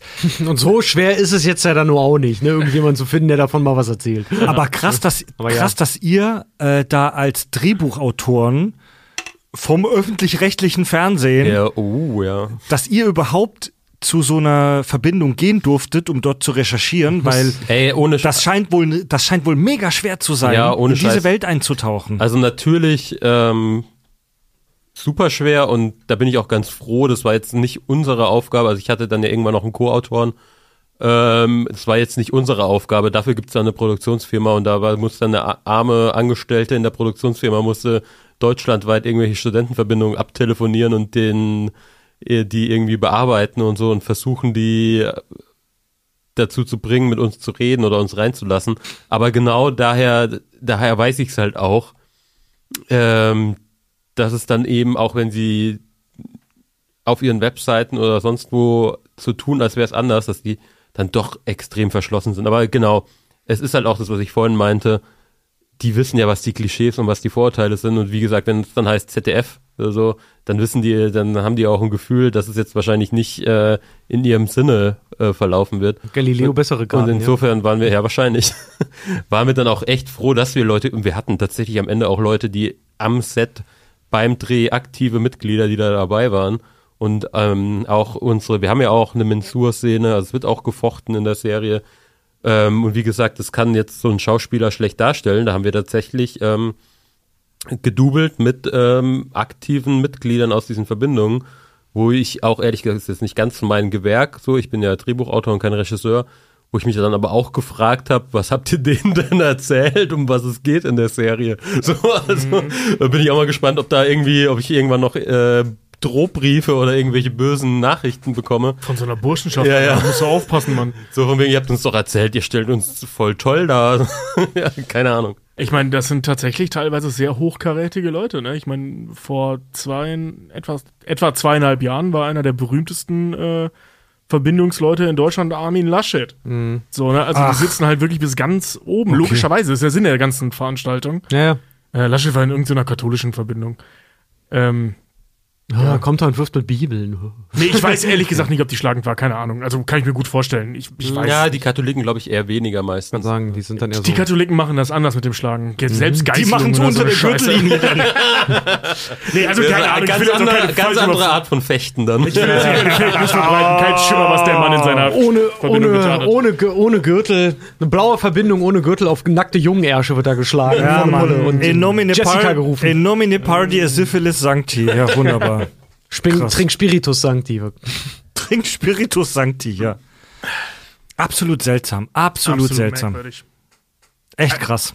Also wirklich merkwürdig. Ja, und Vor allem, ähm, die, die, die schaden teilweise ja auch ihrer eigenen Reputation. Ähm, so kenne ich das aus meinem Umfeld. Ne? Richard ist jetzt nicht gerade der größte Freund, den ich kenne in Sachen äh, Studentenverbindungen. Ach so, Der findet nee. die Leute, die da rauskommen, auch richtig klasse. ähm, ich Vor allen Dingen, weil die alle nicht saufen können. ja, ich, ich kenne das von Ramona, die hat halt in Marburg studiert. Äh, mit, Ah. wenn, wenn du Jurist bist, ist die sofort skeptisch, ob, die, ob du überhaupt in ihren Augen ein Mensch bist, mit dem man sich theoretisch unterhalten kann, normal, weil die immer an diese Verbindungswichser aus Marburg denken muss. Marburg? Bei Juristen, äh, BWL und VWL hat die sofort einen Hals. Ja, Wegen Mar- dieser Wichser da in Marburg. Marburg ist da auch wirklich ein hartes Pflaster, weil Ja. Marburg halt krasse Studentenstadt ist, krass ist ja auch links. winzig. Ja, Ja. und dadurch in der Allgemeinheit krass links, Ja. aber gleichzeitig super ähm, traditionelle Studentenverbindungsstadt. die jede und- Party wohl ruinieren. Und ich muss auch sagen, Uiui. ähm, also wir haben uns wirklich Mühe gegeben, irgendwie fair zu sein und ambivalent das Ganze zu erzählen und mit Graustufen. Aber natürlich habe ich eine Haltung so als Autor. Und als ich aber dann dort war und mit denen geredet habe und die mir erzählt haben, ähm, wie sie angefeindet werden auf der Straße oder in den Kneipen so, ich hatte dann auch ein Stück weit, hast du dich selbst dabei ertappt, wie du auch Mitleid bekommen hast. So, ne? Klar, muss ist ich ja immer eine Frage sagen. der Perspektive. Ne? Ja. Für die ist das natürlich scheiße, dass Marburg aus 80% linksgrün versifften Mhm. Lehrerinnen und Psychologinnen besteht, ne? Aber auf der anderen Seite, also laut Ramona, wenn die da auf irgendeiner Party aufgetaucht sind, also die Jungs, dann konntest du als Frau sagen, der Abend ist vorbei. So, Mhm. dann hast du halt geguckt, dass du den Laden wechselst, weil die wohl sehr, sehr unangenehm nachts werden. Jetzt haben wir hier bei unserem wunderbaren Film Old School ja aber eine amerikanische Studentenverbindung vor uns. In diesem Film natürlich nur eine eigentlich fingierte. ja, aber das Thema Studentenverbindungen ist im Hollywood-Film viel präsenter als im deutschen Film. So American Pie, House Bunny, Bad Neighbors, die Monster-Uni, äh, ich glaube, mich tritt ein Pferd im englischen Animal House, ist ein relativ klassischer ähm, äh, Hollywood-Film über so Studentenverbindungen. Drawn together. Social Network. Zum Beispiel. Und die amerikanischen Studentenverbindungen haben eine ähnlich lange Tradition und Geschichte wie die deutschen, sind aber in vielen Aspekten ganz anders so von den Klischees. Also was wir hier auch haben, ist dieses Komasaufen, dieses bis zur Bewusstlosigkeit saufen, ja, äh, ist wohl ein Riesenproblem tatsächlich, nicht nur in den Filmen, sondern auch in der Realität. Es gab da in den letzten Jahren einige Fälle, wo Leute gestorben sind bei Verbindungspartys, weil sie besoffen von Dächern gefallen sind, weil es eine Weile lang wohl ein, äh, ein Trend war, auf dem Dach vom Haus oben ohne rumzuhängen und sich volllaufen zu lassen. Ja. Hätte ich Und, in dem Alter voll mitgemacht. und Ja. bei, den, bei den amerikanischen Studentenverbindungen ist es aber ganz anders. Äh, was bei den deutschen Burschenschaften der Nationalismus und der Konservativismus ist, das ist bei den Amis äh, Vollsuff und Prahlerei mit sexuellen Kontakten. Äh, es gibt im, im amerikanischen Slang sogar einen Begriff für dieses Studentenleben, sich volllaufen lassen und mit allem Bumsen, was nicht bei drei auf den Bäumen ist. Die nennen das Greek Life. Das griechische Leben. Und da sind sie wieder, die alten Griechen. Weil die, die Namen der Studentenverbindungen in den USA sind meistens ja so drei griechische Buchstaben, Pi, Alpha, Omega. Ja, bist du Beta, Zeta, Eta, Schwester? Aber Oder das habe ich mich schon Alpha, mal Beta, gefragt, Röhnrad. wo, wo das herkommt. Also ich bin echt gespannt, was du da jetzt hast. Du, das kann ich dir tatsächlich. Das hat mich Tobi, das hat mich Tobi im einem in, äh, gefragt im, Stud, im Studio. Da meinte ich, keine Ahnung, fragen wir doch mal ChatGPT. Habe ich ChatGPT gefragt, hab's nochmal nachgeprüft.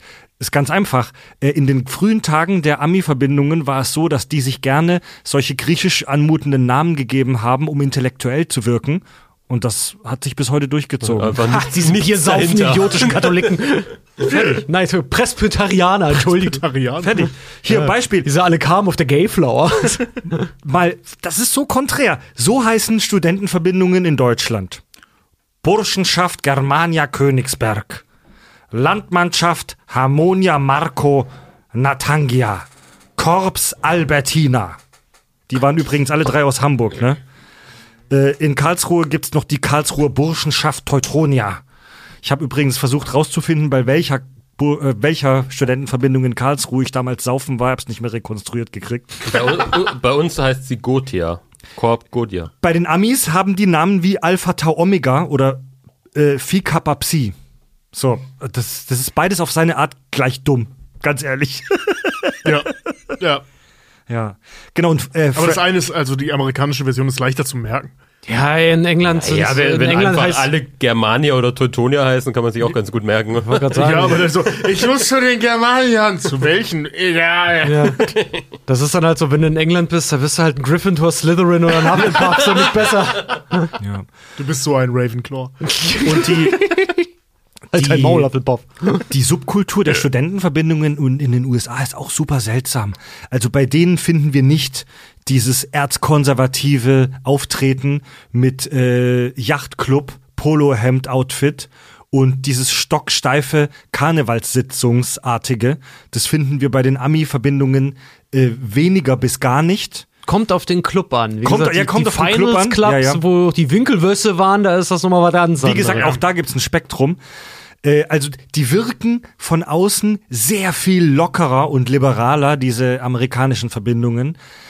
Aber das scheint auch ein super stranger Mikrokosmos zu sein. Mit abgefuckten, äh, krassen Ausschweifungen und heftig, also auf gute Partys stehen wir ja. Aber es gibt Fall. auch mega viele Berichte über Diskriminierung innerhalb dieser Clubs oder auch nach außen, dass zum Beispiel schwarze oder asiatisch aussehende Menschen in diese Clubs nicht äh, rein dürfen, in bestimmte Clubs, wo irgendwelche Sachen geleakt wurden oder wo irgendwelche Aussteiger berichtet haben. Ganz schlimm, in den USA scheint der Mikrokosmos der Sororities, der Schwesternschaften zu sein, also der Frauen-Studentenverbindungen, wo die Rede ist über, über ganz schlimmes, toxisches äh, Verhalten, wo Leute wirklich systematisch untergebuttert und gemobbt wurden, wo Leute zum Sex gezwungen wurden im Rahmen von solchen Initiationsriten. Hazing nennen das die Amerikaner, wenn äh, Füchse, bei denen Juniors äh, zu peinlichen Sachen gezwungen werden. Also in peinlichen Klamotten oder nackt in der Öffentlichkeit auftreten. Es gibt da krasse Berichte darüber, wie auch Leute zum Sex gezwungen werden, so von wegen, ey, ihr müsst jetzt der Hockeymannschaft hier einen runterholen und wer das am besten macht, der darf bei uns äh, Mitglied werden. Uff. Tolle Welt. Yay. Leck mich am Arsch. Und geistige Elite. Ja. Ja. Die werden dann Senatoren und Senatorinnen. Ja, na gut. Ja, gut, Selber aber- Job, der anderes Outfit. Aber Ne? wie gesagt, bei uns halt auch nicht anders, ne? Vielleicht der umgekehrte Weg, aber das sind unsere geistigen Eliten, von denen wir hier sprechen. Vor allem, ich finde immer so geil, dass bei diesem Ganzen immer so, ne, wir sind, hier wirst du zum Mann, wir sind eine eingeschworene Männerschaft, wir schlagen uns, wir saufen, Frauen sind auf dem Haus nicht erlaubt. Aber schwul sind wir nicht. Guter Punkt. Guter Punkt. Diese Pornohefte werden meine Mannschaft davon abhalten, homosexuell zu werden. Für mindestens zwei Wochen. Das sagt ausgerechnet der. Aber interessanterweise in den USA sind diese Studentenverbindungen noch heute viel, viel, viel, viel, viel mehr verbreitet als in Deutschland. Äh, weil das tatsächlich heute noch da ein gesellschaftliches Bedürfnis ist, weil äh, die, die, das, das äh, amerikanische Unisystem äh, ist in vielen, vielen Aspekten mega unterschiedlich zum Deutschen, unter anderem in dem Fakt, dass die Studenten äh, da meistens mega weit von zu Hause entfernt wohnen. Das So. ist ja auch einfach äh, die besten Unis, die wir auch so als Europäer kennen oder die in den Rankings immer auftauchen. Hier Harvard, Yale, you name it halt so, ne? Princeton, Princeton, Dankeschön. MIT, ja. Ja, dass das nicht die besten Unis sind, sondern die prestigeträchtigsten. So Harvard mit teuerste oder so. Ist aber nicht mal die beste Uni halt Ja. tatsächlich. Es ist einfach nur die prestigeträchtigste. Und wenn du dann da hinkommst und auch mit anderen prestigeträchtigen Leuten in Kontakt trittst, bei denen die Eltern möchten, dass sie prestigeträchtig studieren, ja, dann ist das Unisystem eigentlich nur noch ein Country Club mit Abschluss. Ja. ja. aber weißt du, allein das Geografische, es klingt banal, aber wenn du in Deutschland von zu Hause wegziehst und studieren gehst, du, deine Familie wohnt in Berlin, du studierst in Marburg, fährst du Zug drei Stunden, mhm. Pille-Palle. Also die krasseste Entfernung so, die du in Deutschland machen kannst, ist so, so, so Kiel, München ungefähr, fährst du sechs Stunden mit dem ICE und hockst vielleicht noch eine Stunde in Regionalzügen oder so. Äh, in den USA ist das noch viel krasser. Ja. Wenn du in den USA an eine Uni gehst, die drei, vier Staat, äh, Bundesstaaten entfernt ist, kann es sein, dass du das nur mit einer Flugreise mhm. überbrücken kannst und nur einmal im Jahr äh, es dir überhaupt leisten kannst, deine Familie zu besuchen. Ja, in einer anderen Time Zeitzone plötzlich bist. Wenn du aus New York kommst ja. oder so, von der Ostküste in die Westküste und du studierst an, eine, der, dem, an dem jeweils anderen Ende, hast entweder drei Stunden drauf oder drei Stunden weg. So. Ja. Zusätzlich ist es bei den Amis an vielen Universitäten so, dass der Unicampus die Stadt ist. Also da gibt's viele Städte und Gemeinden, die um Unis rum entstanden sind. In so kleineren Universitäten ist es so, dass, dass du nur das Unileben hast. So, du hast nur den Campus und die Stadt oder das Örtchen drumherum, das sind ein paar hundert Leute. Ja, wie, wie bei Oldschool. Dieses ja. Dorf drumherum gehört ja der also, Uni. Du, ich meine, wir haben das auch in Mittweiter damals mitgekriegt, als wir äh, da unsere letzten Prüfungen und so halt machen mussten oder unsere Arbeiten abgeben mussten. Die Stadt hat was, äh, 15.000 reine Einwohner, so die da sind. Ne? Offiziell hat Mittweida aber über 30.000. Der Rest sind die Studenten. Ja, so, so sieht es in Marburg Und auch aus. Bei ja. den, das, ist, das ist einerseits voll grauenhaft, weil du in den USA als Student oft komplett abgekapselt bist von der Außenwelt. Auf der anderen Seite ist es, glaube ich, aber auch ganz geil, was das, weil es da, so wird berichtet, häufig so ein richtig lebendiges Unileben gibt, wo sich auch deine Hobbys an der Uni abspielen, wo es so ein richtiges Programm gibt, wo eine richtige kleine Stadt mhm. in die Universität ist eine kleine Stadt. So, und wenn du so abgekapselt in diesem Mikrokosmos lebst, ist es, glaube ich, super sexy, in so einem Club, vielleicht sogar in einem beliebten Club zu sein, der da existiert. Ich stelle mir das amerikanische Unisystem, so wie ich das von der medialen Verbreitung und so kenne, einfach ultra geil vor. Ich hätte da damals so Bock drauf gehabt in so einer amerikanischen Studentenverbindung, die, die werden ja auch nochmal ganz anders getreten als, als bei uns, was, was, was den Stoff angeht. Ne? Also je nach Uni, mhm. logischerweise, in der du bist, ähm, hast du ja ein viel höheres Lernpensum als in, als in den meisten Unis in Deutschland. Und ich finde diese, diese, diese Mischung aus ähm, sehr hohen Ansprüchen innerhalb der äh, ähm, Fachrichtung, als auch dein ganzes Leben findet da statt. Dementsprechend kannst du auch ausschweifend sein, weil du eben nicht weiß ich nicht, eine Stunde bis dahin brauchst, sondern das ist alles irgendwie vor Ort. Finde ich total, fand ich als junger Mann und finde ich auch heute noch total spannend. Mhm. In, bei den Amis hinzukommt, Thema Saufen, ist es so, dass Alkohol in den meisten Staaten erst ab 21 ja, erlaubt ist. Das heißt, die meisten Leute, die an die Uni kommen, die meisten Leute, die an die, neu an die Uni kommen in den USA, die sind erst so tatsächlich 17, 18, vielleicht höchstens 19. Die Freshmen. Die dürfen noch gar nicht offiziell saufen.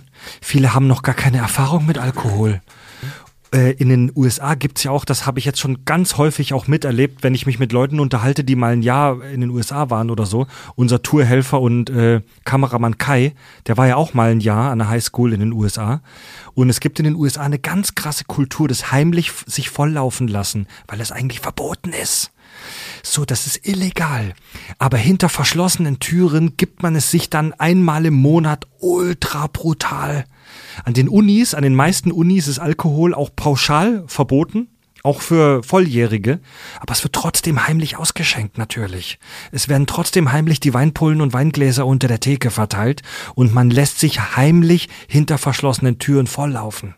Und, das, und umso härter, glaube ja, ich. Dann. Ja, umso so. Also, also wir sind ja alle irgendwie sozialisiert, seit wir 15 sind oder so. Und ja. Cannabis ist schlecht, aber als Dorfkind mit 13 Hacke dicht am Wochenende genau. in der Ecke genau. liegen. Genau. Ja. Aber Danke ich glaub, Ey, das sind jetzt Klischees, aber mir kommt es wirklich oft so vor, wenn ich das mitkriege, dass das so ist. Ja, das ja. ist auch also amerikanisches. Kennt, kennt ihr irgendwen, der sich, also der vom Land kommt und sich nicht zum ersten Mal mit 13 oder 14 hat volllaufen lassen? Ja, das. Das also ist halt doch einfach ja, so. so da, da, aber dann, also, das, also ich weiß auch nicht, ob es hundertprozentig stimmt, aber ich glaube, du lernst auch ein Stück weit einen Umgang damit. Und wenn du halt heimlich ja, mit äh, 18 bis 21 irgendwie heimlich immer noch äh, gucken musst, wie du an den Alkohol kommst und dann wahrscheinlich auch wenn es den Begriff da nicht gibt, Bress saufen musst, weil du ja, Ja, nicht offiziell, ja, weil du nicht offiziell in der Kneipe sitzen darfst. Also Ja. ich glaube nicht, dass das die beste Lösung ist. Ja, Das ist ein, ein super. Beispiel halt für Verbots, dass Verbotspolitiken einfach nicht funktionieren, was, Ja. was Ja. Konsum angeht. Wir hatten es letztens äh, in der Brooklyn Nine-Nine-Folge dieses wunderschöne äh, Zitat hier von diesem Drogenpusher, so, das ist so und so, er ist äh, äh, Kokspusher oder sowas. Und er antwortet nur, Alter, Drogen werden nicht gepusht. Die Leute lieben Drogen. Sie kaufen alles. Das ist so, ja, es bringt nichts, das zu verbieten, weil dann passiert nämlich genau sowas. Ja, und noch dazu hast du dann halt die ganzen Kids und so, wenn die dann äh, auch irgendwie die ersten aus der Generation sind. Gut, ist ein altes Filmklischee, aber gibt's halt auch häufig, äh, die dann das erste Mal irgendwie auf eine Uni gehen, weil die Familie seit Generationen Arbeiter XY sonst wo irgendwie ist, ne, aus einem Ort, wo das große Sägewerk mal den ganzen Ort am Laufen gehalten hat und die Familie das letzte zusammengekratzt hat, um die irgendwie zur Uni zu schicken, weil die sind ja da auch nicht ganz günstig, gerade wenn du auf so einer Privatuni bist oder die sich wirklich hochgelernt haben durch Stipendien und Schlag mich tot. Äh, und du dann halt Leute hast, die, ich sag's ja, erzkonservativ, erzfundamentalistisch, äh, fundamentalistisch, christlich auch noch irgendwie in so einer Kommune aufwachsen, selbst wenn die Eltern, Eltern dort als progressiv gelten.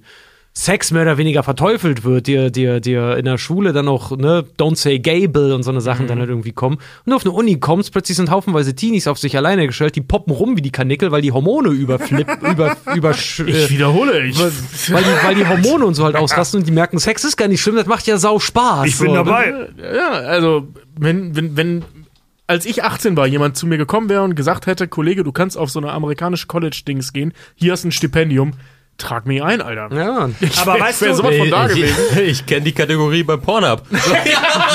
Wir sprechen jetzt über so, Ey, wir, wir sprechen über dieses Klischee jetzt, aber wahrscheinlich betrifft das nur die die die die dichtesten 10%. 90% der äh, Verbindungspartys sind wahrscheinlich super lame und sexlos. Ja, wahrscheinlich. Das ist, das sind diese Freshman-Partys, die gibt's in Deutschland ja auch, ne? Diese, diese Erstsemester-Partys. Ähm, jetzt auch außerhalb von, von irgendwelchen Verbindungen oder so. Diese Erstsemester-Partys sind halt immer ultra brutal und geil. Zumindest habe ich die so kennengelernt. Ich bin noch sehr viel länger auf solche Partys gegangen, auch weil ich schon lange kein Erstsemester mehr war. Ja, ja. weil diese Partys einfach geil sind. ja so, weil ne? die völlig eskalieren. Ja, weil halt, ne, die Kids kommen von zu Hause weg. Zum ersten Mal. Jetzt können sie jetzt, am besten noch kommen die alle vom Land und sind in die Großstadt gezogen. Absolutes Tohuwabohu, so richtig kannst, geil. Kannst dich Leuten noch als Antigone vorstellen, weil du bist halt in einer Großstadt so, ne? Ja, kannst ist dich aus Mainz, das ne? ist einfach Die scheißegal. Hure von Babylon. Ja, nenn mich die Hure von Babylon. Ist mir egal, wie du mich nennst auf so einer Party. Ich finde es mega geil. Und so, und das musst du jetzt dann mal potenzieren, ne? Ähm, wenn, wenn du halt eben sehr viele, oder sehr viele, aber sehr stark christlich geprägte Länder hast, wie zum Beispiel in den Staaten, Bible Belt, Texas und so weiter, ne? Ähm, und die kommen dann halt eben in diese Situation. Ey, das, das kannst du ja hochrechnen, was da abgeht. Naja. Zumindest einmal, halt zu Beginn. Ja, und äh, den, der Rest der Zeit heißt dann kariertes Hemd und Samenstau, wir studieren Maschinenbau. Ich, ich, hätte, ich hätte einen gemacht hier wie, wie Ryan Reynolds in Party Animals, der wäre ich geworden. Ach, einer der Partys organisiert dann da, Ich ja? organisiere Partys und fahre mit meinem eigenen Golfkart über den Campus, studiere seit 16 Semestern. Perfekt. Finde ich großartig. Aber genau das, was du halt sagst, mit einem Kumpel äh, von mir, der auch mit 16 ein Jahr lang in, in Staaten war, witzigerweise, der war auch noch in Tennessee halt irgendwie, ne? Wo du halt wirklich, äh, wo du lernst, wie du halt wirklich so nah wie möglich an einem Waschbär vorbeischießt, dass er sich auf die Pfoten pisst, ne?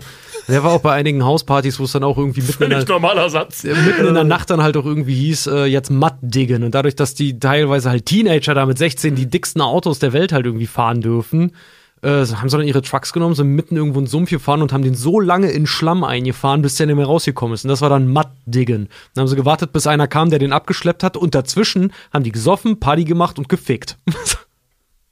Warte mal. USA. Was war der Sinn dieser Veranstaltung? Einfach eine Hausparty. Einfach irgendwo ins Nichts fahren, wo dich offensichtlich keiner stört. Scheißegal, ob ein Ja. Alligator dich wegschnappt und dass du mal saufen und vögeln kannst, schätze ich mal. Und die haben den Wagen eingegraben, damit sie eine Ausrede hatten, dass sie da standen. Dass wir warten müssen dort, genau. Und man kann ja nicht einfach hinfahren, sich volllaufen lassen und wieder zurückfahren. Nee. Man So, muss dann noch musst du erklären, warum du mitten im Nirgendwo halt warst und mit roten Augen und besoffen und mit einer Geschlechtskrankheit wiederkommst. Oh, das sagst, ist realistischer, wenn du festgesteckt hast. Sorry, wir hatten keine Wahl, wir steckten fest, also musste ich mir acht Ey. Liter Bier in den Kopf Tobi, hauen und deine Tochter bügeln oder was. Im Zweifel sind 90% der Kinder aus dem Vorort da so entstanden. Weil- weil es gab nichts Gutes im Fernsehen und die Rechnung musste bezahlt Die werden. haben so getan, als säßen sie fest, um zu ficken und zu saufen. Das ist, das ist, das ist wie die nee, wir haben auf den Gasmann gewartet und in der Zeit habe ich Jesus gefunden und Mom nicht in den Arsch gefickt. So. Sorry, aber das ist genau die gleiche Begründung wie Seth Rogen hier bei Second Mirror Make a Porno mit der Flashlight, ne? Diese Taschenmuschi, die aussieht wie eine Taschenlampe. Ja, weil wenn du damit erwischt wirst, fixst du nur deine Taschenlampe. Was ist wohl dabei?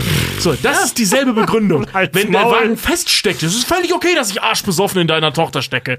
So, ne? Also, ich Da, dann Was denkst du, was der, was der Grund für durchgehende Rückbänke waren bei alten amerikanischen Karren, damit die da ficken können? ja, aber warum na dieser klar, Unfall, ja. beziehungsweise das Feststecken, das nervt mich ja Ich so. sage, Nicht da- das raus in den Wald fahren, das verstehe ich. Lieber klare Regeln, wann zu saufen ist, so in die Kanne, Oma, so und dann keine dummen äh, Ausreden Du erfinden. dummer Junge. Genau. Geschenkt. Fluten. Flut.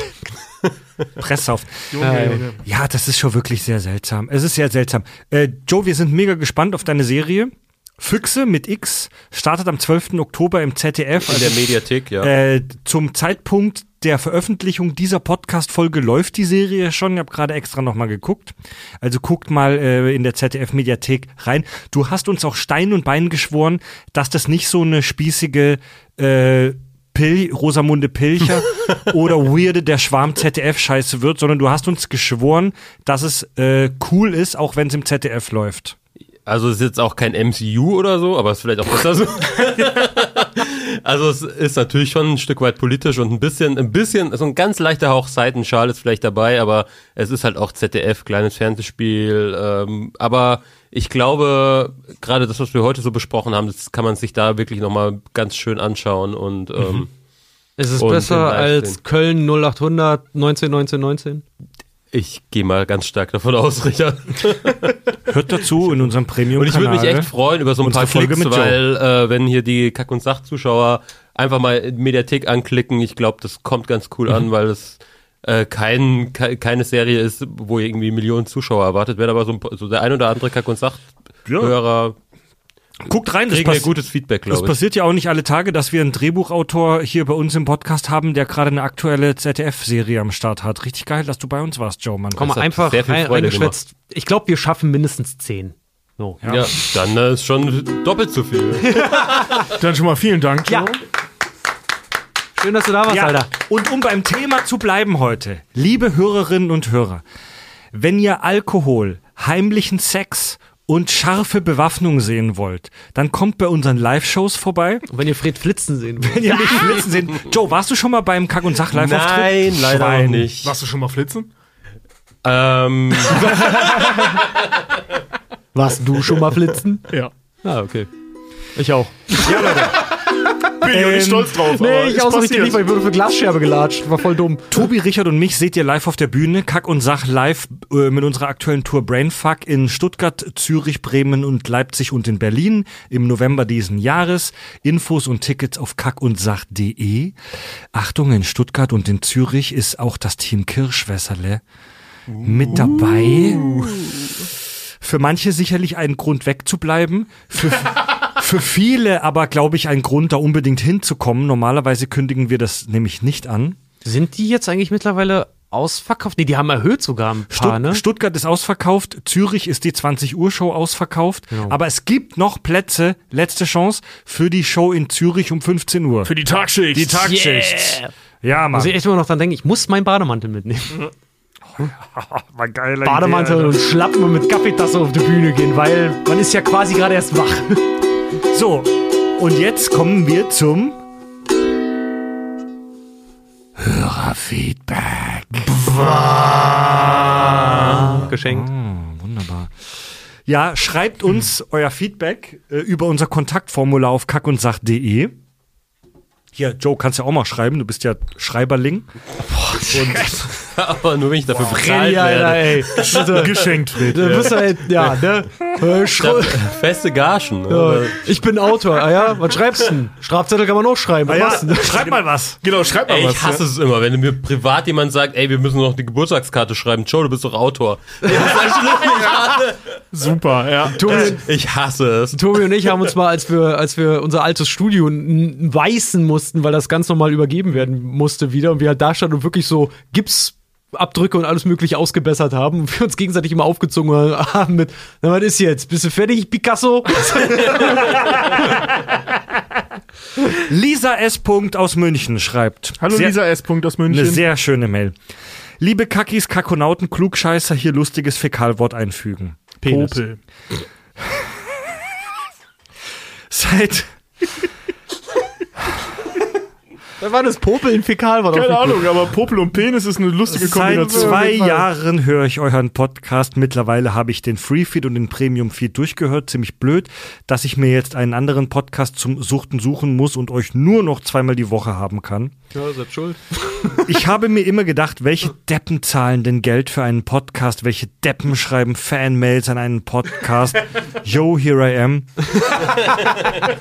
Ich habe ein kurzes, ernst gemeintes Feedback. Seit zwei Jahren hasse ich euch dafür, dass ihr eine äh, Folge Grey Aliens Anatomy genannt habt. Als neue Hörerin hatte ich mich voll gefreut. Und dann so das Team Kirschwässerle kennengelernt. Das Trauma hält bis heute an. Trotzdem höre ich alle Folgen. Ey, ohne Witz, das wäre doch mal geil, wenn du nur mit den beiden mal wirklich eine Grey's Anatomy Folge aufnimmst. geil, Alter. Und du musst sie dazu zwingen, das alles zu gucken. ja. Mann. Und die finden es dann voll geil. Ja, erzählen, erzählen dann so echt. Und diskutieren genauso immer- leidenschaftlich wie Ja. über Star Trek. Wenn die immer den inneren Monolog haben, da bin ich wirklich innerlich einfach zerrissen, sagte Andi. Nun zum eigentlichen Grund, warum ich euch schreibe, schreibt Lisa. Seit sechs Wochen weiß meine Familie, dass meine Mama an Krebs erkrankt ist und nicht mehr gesund wird. Da ich nicht bei meiner Familie lebe, habe ich mir eine kleine Wohnung im Haus meiner Eltern eingerichtet, um länger zu Besuch bleiben zu können. Beim Zusammenschrauben der IKEA-Möbel, eingetragene Marke, habe ich den Staffelauftakt der ägyptischen Mythologie laufen lassen. Als meine Mama vorbeikam, war sie schockiert. Da ging es gerade um abgefallene Pimmel oder so. Ja, so passiert. Passiert. Mythologie eben, ne? Popel. Heute liegt meine Mama im Krankenhaus auf der Palliativstation. Sie ist vollgedröhnt mit Schmerzmitteln und hat gefragt, Lisa, wie hieß dieser Cutpost? Joa, sie verdreht jetzt Wörter. Das heißt, meine Mama ist jetzt ebenfalls stolze Hörerin eures Suff-Podcasts, habe ihr sofort wärmstens die Herr der Ringe-Folgen empfohlen, weil Tobi so lustig besoffen war. Joe, hält, Joe verschränkt gerade auch die Hände vorm Kopf. Falls ihr das jemals vorlest, ich grüße meine Mama, falls sie da noch lebt. Und wenn ihr das vorlest, sagt bitte nicht gute Besserung. Das ist das Dümmste, was Menschen in dieser Situation sagen können. Ich habe euch lieb, Lisa. Liebe Grüße an Lisa und Lisas Mama. Genau, allerliebste Grüße an Lisa und Lisas Mama. Und äh, einfach nur, weil es so schön passend ist. Summer Scamchi ist einfach der geilste von allen. Joe, du hast gerade die Hände vom Kopf verschränkt. Du hast die Herr der Ringe-Folge aktuell gerade nochmal neu gehört, ne? Ja, vor ein paar Wochen. Äh, Ich, äh, hab, äh, ich muss noch so ein paar Folgen nachholen aus der Zeit, bevor ich euch aktiv gehört habe. Hat mir aber, hat, also, hat mir auch sehr viel Spaß gemacht. Tobi vor allem, muss ich sagen. Alter Vater, ey. Zieht euch das rein, Mann. ZDF-Drehbuchautoren hören sich dieses besoffene Stück Scheiße Tobi in der Herr der Ringe-Folge mehrfach an.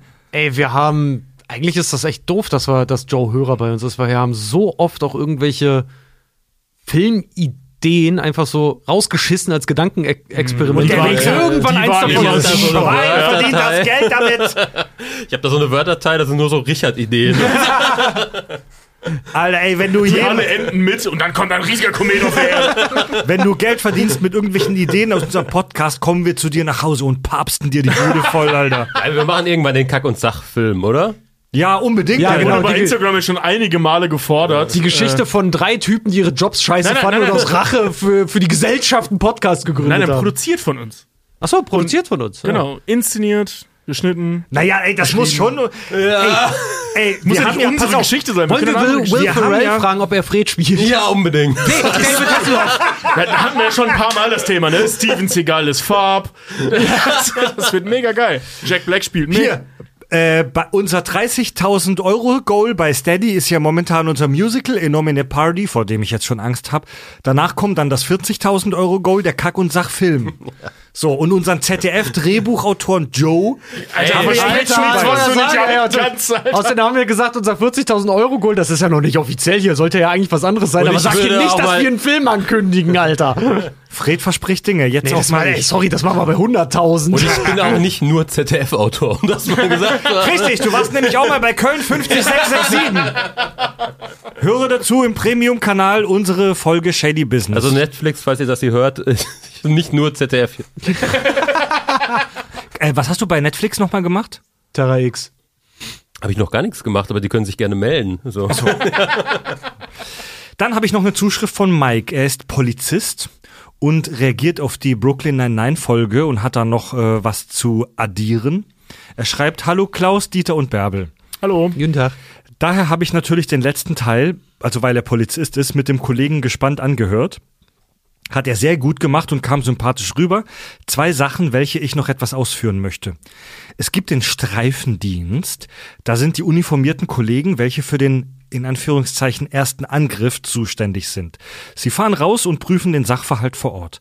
Sollte es etwas Einfaches sein, Sachbeschädigung, einfacher Diebstahl etc., dann nehmen diese es selbst auf. Bei schweren Straftaten, Raub, Mord kommt der KDD, die Einheit, in welcher Christoph war. Wofür steht KDD? Irgendwas mit Kriminal. Dauerdienst. Dauerdienst, Kriminaldauerdienst. Hat So, er tatsächlich eine ganz gute deutsche Serie auch. Echt? Kriminaldauerdienst, ja. Ein paar Jahre alt schon, aber ja. Und ähm, Deutsche, ihre meine größte Stärke sind ihre Titel. Mike schreibt weiter. KDD. Der Kriminaldauerdienst ist auf einer Nacheilung. Ja, ich wollte gerade sagen. Mike- Fol- Folge 1, Nacheilung Deluxe. Gusefraber. Äh, Mike schreibt weiter, nach den ersten Maßnahmen vor Ort wird der Sache. Nachheilung Deluxe.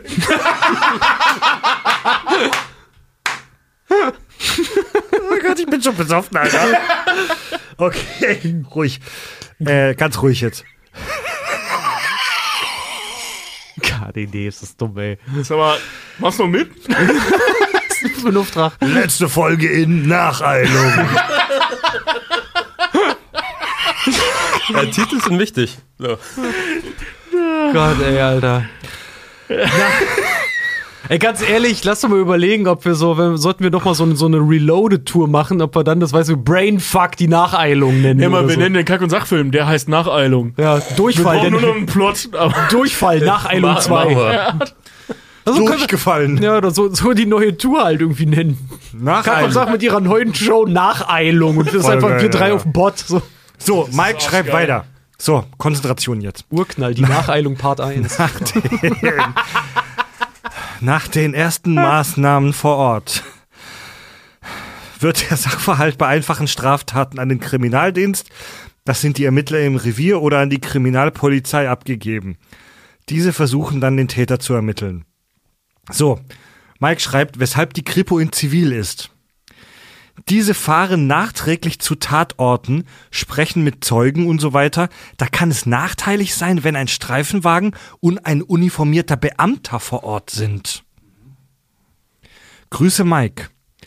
PS, ich bin im Bereich Cybercrime, im Beamtendeutsch Internetkriminalität. PS2, ich musste den Text mehrfach umarbeiten. Als Beamter schreibt man immer extreme Schachtelsätze, Facepalm. Ja, da heißt es aber auch PPS und nicht PS2. Richtig, Mike, schon verkackt. Du hast uns auch keine E-Mail, sondern eine E-Post gesendet. Richtig. Ay, caramba. Hier, Joe, wäre das nicht für dich eine Serie so im Cybercrime-Milieu? Ah, Ich, ich hasse Krimis. Ohne Scheiß. Danke. Das ist, das ist auch ein super krasses Handicap als Drehbuchautor in Deutschland. Ja, das glaube ich. Damit bist du in der deutschen Filmbranche im Prinzip schwerstbehindert. Ja, exakt. Nee, ich bin echt kein Crime-Fan und ich bin bisher drum herum gekommen und da bin ich sehr froh. Also, Ach komm, schreib Rosenheim-Cops. Das ist. Das Schöne an. Krimi-Geschichten ist, die sind leicht. Es ist wirklich leicht, eine Kriminalgeschichte zu schreiben. Ja. Es ist schwer, eine gute Kriminalgeschichte zu schreiben, aber es ist sehr, sehr leicht, eine schlechte Kriminalgeschichte zu schreiben. Ja, na klar. Und es reicht meistens. dann tun wir uns mal zusammen, Tobi. Ja. Ja, machen wir das. Schreiben wir uns den nächsten Tatort, oder? Nee, wir schreiben zusammen eine, äh, eine ganze Staffel, ähm, wie heißt das hier? Äh, Kriminaldauerdienst? nee. nur auf Hafenkante. Nur auf Hafenkante. Wir mischen den Laden richtig auf, da wird der Laden wieder geil. Vor allem auch, was ist auch das schon wieder? Was ist das für ein Wort? Notruf, Hafenkante. Kann man nicht einfach sagen, weiß ich nicht, SOS Wasser oder so? Da gibt's halt noch eine Nacheilung, Alter. Also, wir kommen jetzt zu Das den... ist einfach so dämlich, ey. Deutsche Titel, Mann, Alter. Scheiße, Alter. Viel dümmer finde ich Großstadtrevier, als würde es nur eins geben. Podcast-Rezensionen. Oder hier, ja, Soko. Sonderkommission. Ja, Gebt uns eure Was ist denn da so besonders? äh, Podcast-Rezensionen Äh, Wenn es keine spannenden neuen Rezensionen gibt, lese ich mittlerweile ja auch gerne aus anderen Bereichen vor. Zum Beispiel bei Spotify kann man ja auch. Podcasts. Ja, nee, Fest und Flauschig gefällt mir echt gut. nee, ey. Seit einer Weile kann man ja bei Spotify in der App unter unsere äh, Folgen auch äh, kommentieren. Und da hat unter die Brooklyn Nine-Nine-Folge Jan geschrieben. Dazu nochmal ein Kommentar, weil es immer wieder kommt, ähm, sowohl bei Spotify als auch via Mail. Ähm, nein, wir können nicht darauf antworten, auf diese Kommentare. Es gibt keine Antwortfunktion auf die Kommentare. Da bin ich jetzt schon einige Male nachgefragt worden. Also wenn ihr uns da schreibt, tut es bitte gerne. Und nein, wir können nicht antworten darauf. Oh, und einmal noch für die Leute, die Podcast Addict benutzen in der, äh, nee, warte mal, ist das doch Podcast Addict in Android. der Schweiz und in Österreich verwenden? Äh, das geht irgendwie, wir müssen das Land umstellen, um diese Rezension zu sehen. Und ich glaube, Österreich ist es, oder, nee, ja, ich glaube, Österreich ist es. Da ist sehr wenig in den letzten Monaten wirklich Ja. gekommen. Also, liebe Österreicher, schreibt uns gerne. Ja, Mann. Ja. ja. und bei Spotify kommentiert unter unsere Brooklyn Nine-Folge Jan und schreibt, ich gebe mir Kack und Sach in Dauerschleife und gucke Anime, One Piece. Aber die Zeit, wer hat die schon? Geile Folge, Grüße aus Krefeld, Hashtag der Kufa-Auftritt war episch. Geil, vielen Dank. Fand ich auch. Hä? Kufa Kulturfabrik Ach so. in Krefeld. Stimmt. Das ah, war hier, voll geil. Karneval, ja. Guckt er, guckt er One Piece und hört gleichzeitig Kack und Sach? Das wäre echt verstörend, Mann. Ja, ich habe mir eine Zeit lang auch ab, äh, also mittlerweile auch abgewöhnt, während ich Filme gucke, The Dark Knight zu gucken. Okay. Und bei Apple Podcasts hat uns äh, Kaki äh, komm, rezensiert. Ja, der Kaki hat uns rezensiert bei Apple Podcasts. Nice. Und der schreibt, Zitat. schreibt, super Podcast, ich liebe euren Podcast, denn er ist sehr lustig äh, und sehr gut. Ja, macht weiter so. Mama. Alles klar, Chef. Wunderbar. Wenn das Logo spricht, haben die Protagonisten zu schweigen. Genau. Joe, schön, dass du bei uns warst. Vielen Dank, dass du Vielen so viele Dank, Stunden mit uns im Es Studio war mir eine große Freude. Prost. Ja, Prost. Ja, Dankeschön. Wir wünschen dir viel Erfolg mit deiner Serie Füchse und du hast uns ja auch schon heimlich angeteased, dass ein weiteres Projekt von dir in der Pipeline ist. Joe äh, Hofer, wir hoffen noch viel von dir zu hören. Das hoffe ich auch. Soko KDD von Joe. Soko. KDD, wo, das, wo die Soko das KDD, die KDD auf, auf Korn nimmt. Wenn alles schief geht, dann mache ich halt Krimi. So. Ja. Ja, wie alle. Ja. Die interne. Das ist dann Sag- einfach nur Job über eine Serie über die interne Ermittlung. Seid ihr besoffen? so ein bisschen. Ich habe tatsächlich eine Drittelflasche Wein drin, also nein. Wenn ich besoffen bin, habe ich immer das Gefühl, alle anderen sind ultra besoffen. Obwohl sie es gar nicht sind, als auch wenn ich mit nüchternen Leuten unterwegs bin. Guck mal, voll mein krass. Bier ist noch zu. Ach krass. Ja gut, Neues von uns kommt jeden Montag, das wisst ihr. Äh, alberne Videos von uns und äh, bescheuerten Scheiß von uns seht ihr bei Social Media, Facebook, Insta, Jetzt haben wir es so oft gesagt. YouTube, Eigentlich, TikTok. Tobi, wollen wir scheiße sein? Weil jetzt hat er es so oft gesagt und halt auch irgendwie kurz gespielt. Eigentlich müssen wir so als Promo für die Folge Fred Flitzen schicken. Ja, das Und wenn es so bei uns hier hinten ist und du äh, mit, mit Keyframes und so Tracking Points unser Logo vor sein schwingendes Gedänge ja, die ja, ganze das Zeit. machen wir jetzt auch gleich. Das machen wir jetzt auch gleich. Ja, kommt zu unseren Es ist Auftritten. dunkel draußen. Infos und Tickets auf kackundsach.de. Ähm, ja, und ich löse jetzt auch schon meine Gürtelschnalle. ihr hört schon, da, ihr hört schon die Melodie am Ende der Folge, wenn langsam die Folge zu Ende geht. Oh, Fred. Mehr von uns hört ihr im Kack und Sach Premium Kanal. Äh, Tobi, Richard und Fred sagen Tschüss.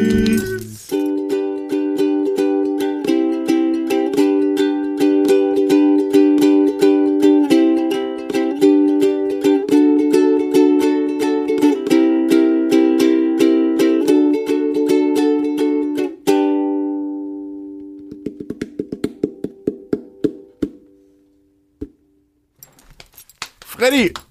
Das ist widerlich. Kommt alle mit, wir schwitzen durch Bombay! Fred the Tank. Fred the Tank. Fred the Tank. Tobi hat KFC noch auf.